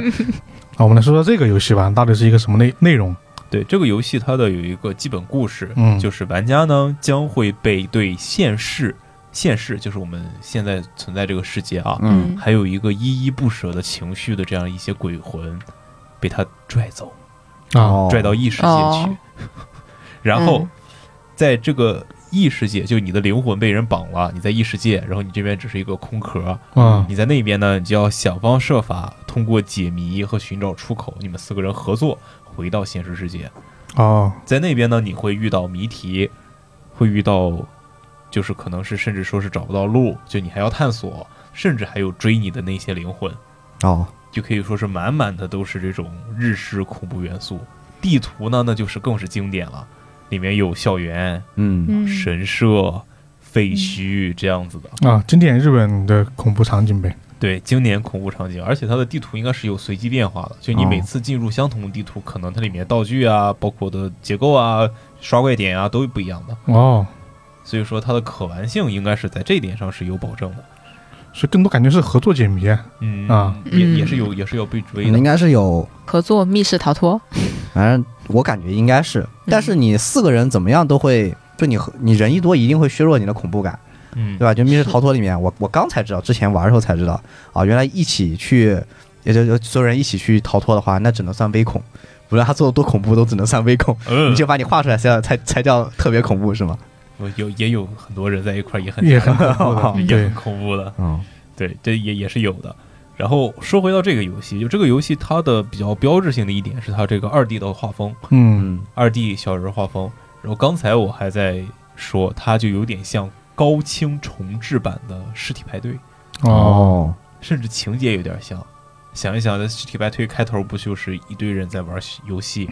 然后玩完游戏以后，带着自己撕掉的那个校人的部位到了一个异世界，嗯也是在学校里面，也是要探索，也要救同学，要回到现实世界，类似于这样子。嗯，就大家有兴趣的话，可以去看一看预告片儿，它就是很像是一个高清重制版的一个《尸体派对》。嗯，然后它的可玩性上呢也是有保证的，但是我还是不理解，我我觉得恐怖游戏就要一个人玩儿，一个人关着灯，戴着耳机，然后玩这样的游戏才有感觉。为什么现在就喜欢做合作类 的？嗯，你不是说了吗？也有很很多人在一起，也有很恐怖的东西吗？对，就他说的是线下啊是有啊的，线下是会很恐怖的，隔了线屏上幕就感觉没那么恐怖是吧对，？线上在一块儿这这插科打诨儿，这也没有什么恐怖的氛主围。要线线上你不能保证所有人情景体验的相 同，对，那也不一定啊，你直接把其他玩家一起闭麦了，不就不就很恐怖了 吗？那你怎么合 作呢？对啊，眼神 交流，伊利丹看我眼神行事。我觉得这个就等他到时候任意一款多多人合作实际上出来之后，我们体验一下吧对，。看看，就是光猜也猜不出什么东西来。嗯对，这个游戏我看好像是明年四月份发售，嗯，还挺近的，现在页面已经有了，大家可以去 Steam 上面看一看。啊，对真的很近吗？四月还挺近的，也就半年嘛。比起我有们放七个月呢。啊放之前那些大卫星一一比，嗯这四月份还算近。对， 很多卫星已经都二零二三，不知道什么时候的，嗯起码他人还有个月份，是吧？对，嗯，好，那以上呢就是关于这个恐怖解谜游戏优势的一个最新消息。啊，那今天这基本上给大家播的这个情报就这么多了。嗯，对，然后最后一趴就来个回访，就刚刚开头说过的，就是神探伽利略近段的魔术嘛。嗯，其实上次我们有简单提过，因为这是当年的所谓的伽利略的最后一部，嗯就是因为这一部它本来是一个短片，叫什么来着？叫这这这个短片的名字原本叫《猛射》，就哦生猛，然后就是发射卫星那个嗯这两个单词组成啊哦，然后后面改它扩写成长篇叫《尖端的魔术》，嗯因为当年后面这本书没出嘛，然后当时因为那本书的最后结果是汤川学去美国去了，嗯，然后他哦不知道什么时候回来，所以当时觉得他这这应该是汤川学的最后一部，对，比如嗯后面回来了，你说这 还升官了，你说只要去美国呃这件事情想回来是随时可以回来的对啊，他可以去定居，也可以去旅游嘛。 对，然后呢，这次这个 SP 啊，就是大概时长也就呃一百一百分钟吧，对，他嗯，就就其实就把原原本这个故事讲了一遍，其实就讲的就是这个，因为汤能学嘛，总要带点高科技嘛，嗯， 嗯啊，他这个高科技就是叫。我看的那个翻译叫，就是当时应该叫磁道炮磁道炮是吧？啊，就通过电子的这种什么电子的流通，让这个东西高速就是发射过去哦，打一个硬币是吧？啊，对，类似于这种东西。然后其实就有点像，一完美其音，呃， 对，哔哩哔哩，反正我我看到我看到我我看到一个我关注的人的热评啊，就是就是那句经典的话，就是你你 直接跳动的，不要说这个梗，因为因为这句话好说羞耻啊！不，因为这句话说出来很符合这个剧的观感，因为因为其实《近段魔术》这一篇本来小说其实探讨的并不是就是解谜本身，嗯很简单。我记得小说当时应该前半程就就把整个故事的谜题给揭晓了。就他就是说有一呃，故事的开头就是说有一个人他就是被别人给杀死了哇，啊，然后类似于就这么一个事儿，然后开始一直找这个事情的结果，然后就牵扯到了什么汤川学的一个高中学弟，嗯然后呢，这个人他很有科就是科学天分，嗯和汤川学一样很纯正，只对科学感兴趣，嗯但是却因为这个姐姐的离世，后来辍学了。嗯然后又又查到这个他姐姐的离世是因为这个姐姐好像跟一个人在酒店这个呃私会，但那个人对她见死不救。然后这个这个人弟弟决定报仇，嗯然后就是整个故事的前半程是可能在解谜，嗯哦后半程就是偏偏这个社会派，因为这个人跟汤川学关系很近，所以汤川学去阻止他。啊，那这就涉及到汤川汤川学自己本身的一个这个情感纠葛，嗯反正就是当时就是说，这是在当年啊，就是这本书出来的时候，就是说啊，这个唐玄学就是有点不太一样，它有什么就是人情味了。但后面东野圭吾自己把这个东西给击败了，后面更有人情味 了这不是升级啊！吗？对，所以然后呢，这个里面剧情其实就就是基本上就是这么一个大致的一个剧情。嗯然后呢嗯，就是看完之后整体感觉是什么样呢？首先，它是对，因为其实是对电影的预热嘛，其实一是再度激发大家对这个这个这个侦探的一个这个关注。 IP 的一个对你只能说《贪婪学这里面还是帅的，嗯啊还是跟十四年前是一样的，对，巨帅，你知道吗？就我就看他感觉没什么变化， 甚至好像还更帅了一点点， 就是那种知性的感觉更强了一点点。嗯，嗯，对以前的《贪婪学更加装逼一点嘛，这次的就啊更加有那种中年科学家的这种 啊，这种知性知性的魅他力，这部里我面懂写写公式了吗？那肯定得写啊，不写哦还是写还是他吗？啊， 对，最后就直接开开写啊，哦，直接在那个，因为他是要去查那个东西嘛，直接在那个那个呃车的那个玻璃上就直接开血开涮哦，啊， 对，还是有这种经典剧情的。嗯，然后这一次就是不同在于，呃，这个里面就不是柴智星演的内海巡了，哦，换了一个那个新的一哎个，但是电影版好像没有换。电影版是没换的。哦，对，这个里面是另外一个演的，这个是新木优子演的一个女警探啊，哦，他不是之前那个角色，她就不是那个角色，毕竟呃哦那你要是那个角色会被喷的。啊，对，直接换了一个角色，所以整体来说，呃，大家可以重温一下对这个呃伽利略系列的感觉吧。但我觉得整体来说，它本来因为故事的小说原因，它就不是伽利略里面比较优质的那一那一那一系列的嗯啊，而且我觉得就算是一个呃我自己感觉啊，六六到六点五分的一个水准。嗯反正当我看到我关注的人就用用刚刚我说那句话来讽刺这个小说的主题，就是因为他一直在说小说跟这个 SP 都在探讨一个主题，就是科学的力量啊。里面有一句台词就是“拥有科学就可以就是拥有世界”，类似这么一句话。嗯，因为里面一直在探讨说科学的两面性，嗯说是吧？比较牛逼的这个科技都是在战争战争的时候被开发出来的，嗯那科技到底是用来保护人，还是用来促进人类的发展？ 它就是这么一个主题 啊，哦，讨论的主题也很大呀，是很大，嗯，就是大的主题其实有时候不太好收，对。嗯嗯。你很难落到一个具体的一个结论上去，或者落落到一个有个具体的落点，因为你本来就想不到一个落点。嗯，对，所以他用了一个情节来呈现这个东西啊，这个大家留留给大家自己去看嘛，因为也不是每个人都看过。嗯呃小说，嗯对，我觉得这个还算是还是可以去看一眼啊，就因为我知道很多人是很喜欢《伽利略》这个《这个苍兰诀》这个系列的，嗯对他毕竟是真的帅啊，也是真的有魅力对，然后这里面也是呃。他这个结尾也说了是他去美国了，我就很不能理解。又没事，去再了回来嘛。 不，因为你想想，他毕竟是要为电影《版沉默的巡游》去其实做一个预热的嘛，算是能让大家能想起来这个事儿。他还是去美国了，我我还以为他结尾会改一改呢。他不是回来了吗？没有，我觉得我没有我的意思是说，你既然都预热了，你是不是后面做点，你改动一下，给剧情做点后续的这种预告哦啥的？可可能能他电影开头有有衔接吧，我啊，觉就得。是嗯，啊上比飞如说机然后下就飞是机，连着 看啊不是，你说什呃么 two years ago，两年后嗯 Years later 对，然后这是这么一个，就是这么一个回访嘛。这就是现在流媒体都啊，国内流媒体都可以看了，大家嗯到处去找就是能找到的。嗯，可以看一是下。的，他只要不上院线，我们都还是有办法看，对吧？对对对对对。好，那就是我这边这一个回访了，你们还有一些别的要说的吗？哦，对，那个，然后我这边的一个回访，也不能说是回访吧，就是对于之前的一些情报的一个补充。啊，又有新新的对，就是《灵媒侦探》哦，全主演阵容现在是公开了，嗯因为《灵媒侦探》它一共有四位主演嘛，嗯截止到上一次那个那个卡面赖达，那是嗯男、那个啊男主嘛，然后到后面剩下两位主演，啊，这这两位里面真的是有重量级。嗯啊嗯首先就是这个小芝风花饰演的是千和奇真，就是助手，助手，就是助手，就是翡翠旁边那个人。他家的女仆是女吧？仆嘛啊，然后是吉吉川光博饰演的是中场正和嗯那个警探。嗯，哦，吉川光博这位真正的重量级，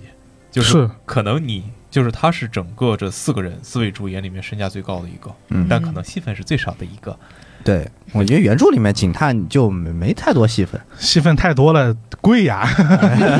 节省成本的方式之一啊。嗯对也是啊，吉川光博这个人可能听这个名儿，听众朋友们可能不大熟悉，但嗯如果看到这张脸，你一定认识他。他曾经饰演过民俗学者巴云树里面的巴云树，嗯，嗯，对，就是他是男主。然后还有什么呢？半泽直树，对哦嗯半泽直树里面男主在那个东京的那个好兄弟，对，哦，对，他是吉川光博。再比如说，他还饰演过卡门赖达零三嗯啊，啊，然后再包括是相棒，然后古田任三郎 SP，啊，哦，真的是这个人好像还有那个就是《电上今日子》的备忘录，啊它，里面演他那个那个店长，对，他演的那租房的那个个租房的啊店那个店对长，对对对，对，嗯他也演过这个《电上今日子》备忘录，他角色太多了，说实话，因为他算是比较毕，竟他是老牌演员了对，嘛，他是老牌演员，他演的剧对特别多。而且他也好像对推理剧真的是有点情有独钟的，他演了好多。嗯对嗯但他其实配角也不是，少。对，说话形式也是，包括是我们上一期电台的评论区我也看了，就说这次又公布的这两位四位主演里面有三位饰演过特摄，这位小芝风花就这个就他的那个女仆嗯也饰演过特摄，哦只不过不是假面骑士。啊啊啊，，女骑士本来就很少，对，嗯！然后就把我们的果爷给包围了啊哦，下一步就接， 再见，这不接一部什么奥特曼、假面骑士战队之类的， 把它给这个阵容整圆满了。 我要变身了，说死，行， 说翡翠啊啥？ 然后这就是可能是一个对于上次情报的一个小补充。然后至今为止，《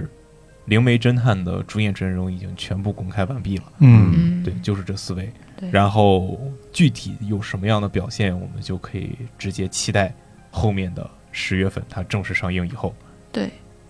哦，完而了且就他现在他要更新的时间他也定了嘛，对吧？十月十六号，嗯嗯，我们对这个剧的更新频繁程度堪比《指甲一四》哈。 我们上一次这么追这个作品的这个频繁度，还真的就是它了。主要他自己也在玩营销嘛，慢慢一个个来，一个个来啊的这么对一个形式。对。然后尤其是这个作品，又是我们公司都基本上所有人都很喜欢的作品。啊，就是反正就是主要是因为这个毕竟有原作的，大家的这个对他原作的一个质量的认识是吧？对对去更加期待他的后续的这么一个改改编。对我们也有对这个果椰酱的颜值的认识啊。 但怎么说呢，就是推理剧，尤其是本格推理，它其实是最不看原作质量的， 就是你原作好不好玩，跟剧最后呈现出来的感觉，其实它关系并没有那么的紧密。但是原作不好一定不好呃，但原作不好嗯的话，也不会拍。啊对 啊，原作原作不好一定不好啊，但是你拍不好那就是另外一回 事一回事。就是这个很，就是我的感觉很容易拍不好对对对对，但这次他没有大场面，他不是十人装， 啊。我觉得《失灵道》拍不好，完全是因为这个项目本身等级就比较低嗯啊、但这次吉川光博来了，我就觉得是忠实的，嗯是是是有点忠实的，所以说嗯，稍微稳一点的感觉。嗯、稍微稳一点吧。下半年就看看呃他跟 哪个更稳了。嗯就我们一直在跟踪的两部剧，就紧密跟踪，一个是《利刃出鞘》，还有一个就是这部嗯对心灵侦探，就看哪个更稳了、嗯啊！我们都觉得它很稳，就看两个都稳，还是两个都不稳，还是有一个很稳。啊好，那就回访就这么多了。嗯哦，对我你你说起相棒，我突然想起来个事儿，相棒的最新一季相棒，就最新一季的相棒、啊是初代那个主演回归，就因为 啊，相棒的这个主角一直没换，但是搭档一直在换。嗯，初代相棒那个这个这这一次新的一季居然是初代回归，所以大家很激动。嗯这个在日本其实关注度挺高的。嗯对，好，那就就补充这么一小个。那我们今天这一期情报处的内容啊，就说这么多了。然后呢，大家如果对我们今天所说的内容有什么想说的，欢迎在评论区告诉我们啊，也可以加入我们怪电台的听友群啊，只要关注我们的公众号。怪异故事在后台发送电台或者听友群就可以了。以上就是我们本期怪异情报处的全部内容了。我是老根儿，我是以太，我是三老板，我是十三，大家拜拜。拜拜拜拜。 You're in my head, in my heart, the beat in every passing car. Look my way, be my song. Tell me I'm the lucky one. Staring at an empty screen, dreaming of a movie scene. I should have known better. You can't say my name. You can't hide away. You know I'll be there whenever you turn my way. Everything I want right now, you know I won't turn you down. You hit me like a hurricane, baby. Won't you say my name, my name?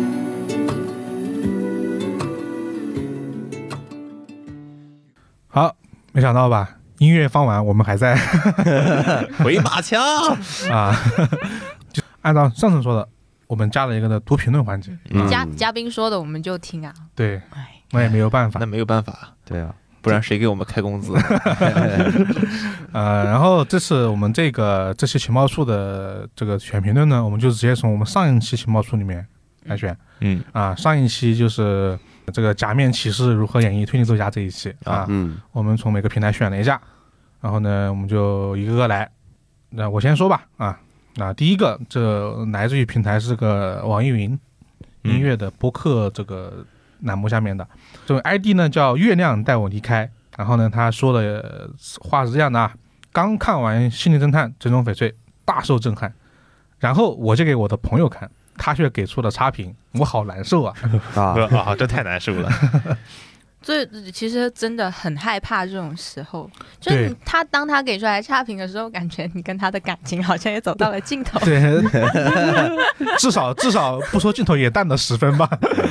但怎么说呢？这本书这本书给差评，意料之中嘛，对，啊是能对肯理定解会有的。人给差评的。对对对，对，嗯就他很多，因为他本格方面足够优秀，反而会导致很多人不太接受这种这种这种描写。嗯嗯，对对，而且其实我当时看的时候，我其实我也很受不了，就是香泽沙呼他那他种前面的那些，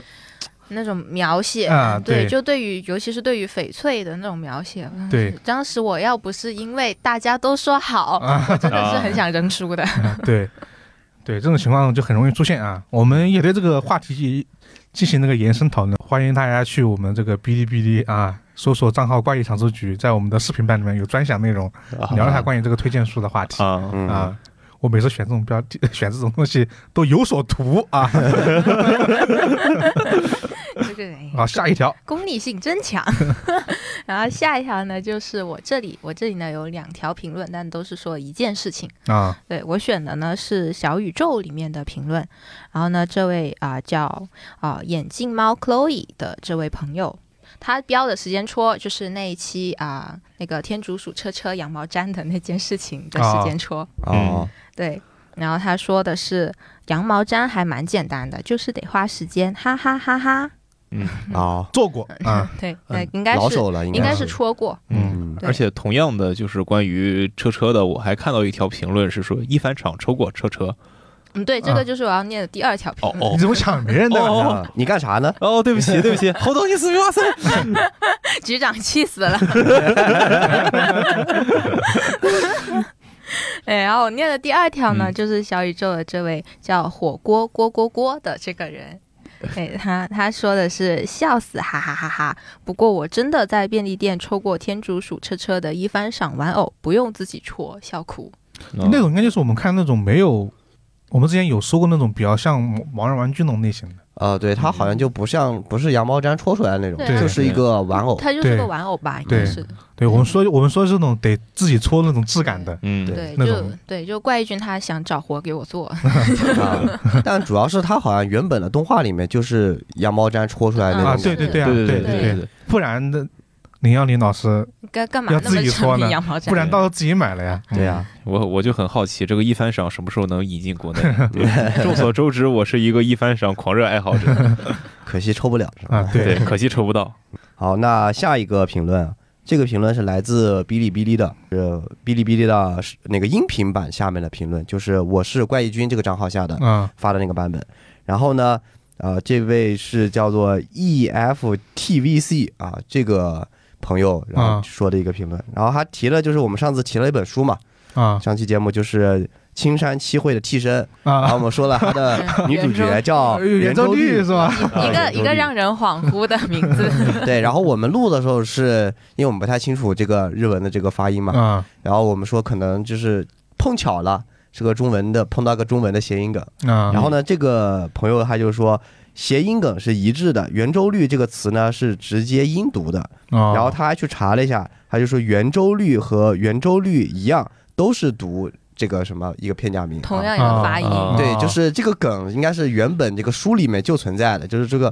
这个作者吧，就 就就玩了一个这个就梗哦给他取名叫圆周率了。啊，就日日本人也背三点一四一五九 二零，肯定要背啊，啊，对，不然怎么算数呢？嗯，反正我看他这里面写的就是那个他这个圆周率，它是那个日就繁体字的那个汉字写法嘛，哦，嗯然后和那个圆周率就是日本的那个圆，有点像门字中有间点像门的那个哎，对，就是那然后钱的那个周率，哎，对这两个读音呢也是一样的，啊，所以呢，就 就很奇怪，为什么这本书是个很正经的内容呀？这个这个主角是个谐音梗呢？这名字跟他有点不太搭的感觉，对，不太搭，就是这个喜剧的效果氛围，好像跟他这个这个讲一个家族传记类的不太符合。你这家族里也没有数学家呀，哎没有看介绍里面说家族里有哪一个是这研究数学对的，啊，都都搞都是搞文学的，对啊，怎么会一个文学作品，就是出一个女主叫圆周率，故意去谐这个音的梗，总觉得很奇怪，啊更奇怪了，好吗嗯？，好吧，然后也是非常谢谢这位对啊朋友的一个打纠正打一解惑啊，对嗯答疑解惑。好，然后最后一个是我啊，是在喜马拉雅平台上的一位朋友，哇，他写了好长。这个位朋友名字叫 Edmond 什么东 A A A U，这反正是 E A 啊 E A 朋友啊，这位这位 E A 朋友他说啊，联想就是联想到几年前的一期关于为什么福尔摩斯难以复刻。我在想，现在伽利略和罗伯特·兰登算不算当代传播度最高的了？抛开柯南这种二次元属性加成的形象，伽利略在东亚地区得到传播，比起加贺恭一郎更高认受度，是不是因为伽利略这个人物的符号就是可以跨越国界的，能让人更容易接受？至于兰登，就明显得益于影视了。虽然丹布朗在自己的舒适区耕耘，但从他一手，但从他入手做一期符号学的推理专题也挺有趣的。就是通过我们的电台能得到这么多思考吗？为什么不行呢？ 我就我就那一期那一期节目其实就在讨论那个问题，就是为什么现在没有福尔摩斯？嗯就那那期就在讨论说，那期真的很久了，那期那些还是输赢在录吧，哇，那哦很早了。那对是很久了。对，其实那期来说，为什么现在没有？是因为其实他刚刚说了很多点，就是首先这种这种越知名的侦探，他他得越符号化，对，他得跨越文化跟国界的这种隔阂，嗯让人认可他。其实福尔摩斯说实话，在呈现的一个就是经典的福尔摩斯，其实是一个比较片面的形象。对，对，然后我我觉得他刚刚说里面伽利略确实在东亚这么出名，也是因为他就是一个没有什么情商的，脑子很聪明的一个这种教授形象嘛。嗯啊啊，，其实也是比较片面的。对我觉得南登反而没那么知名。对，兰登我觉得可能是在欧美那边知名一点吧，对但是兰登他个人形象没有那么鲜明，说对，实话没有那么鲜明。我说实话，然后我觉得他最后那个点子挺不错的，做一期符号学的。等我们找到哪一个大师，我们就做一期，我觉得这反正我聊不明白。 反正得找一个能分析明白的，给大家带来一期。因为我觉得这也是我们想拓展的一个类型啊，嗯就是聊一些书以外的知识。嗯其实这这几期其实也也也在尝试这个方向的一个一个一个一个类型吧。嗯，嗯，反正看了看大家的评论都挺有意思的。哦，评论区人说话又好听， 好喜欢这里的。长得又好看，，对，说话越好听，欢迎大家多多就是留言啊！我我们之后也会有这个固定的、呃、环节了。嗯好了，期待下一次，拜拜。嗯，啊，拜。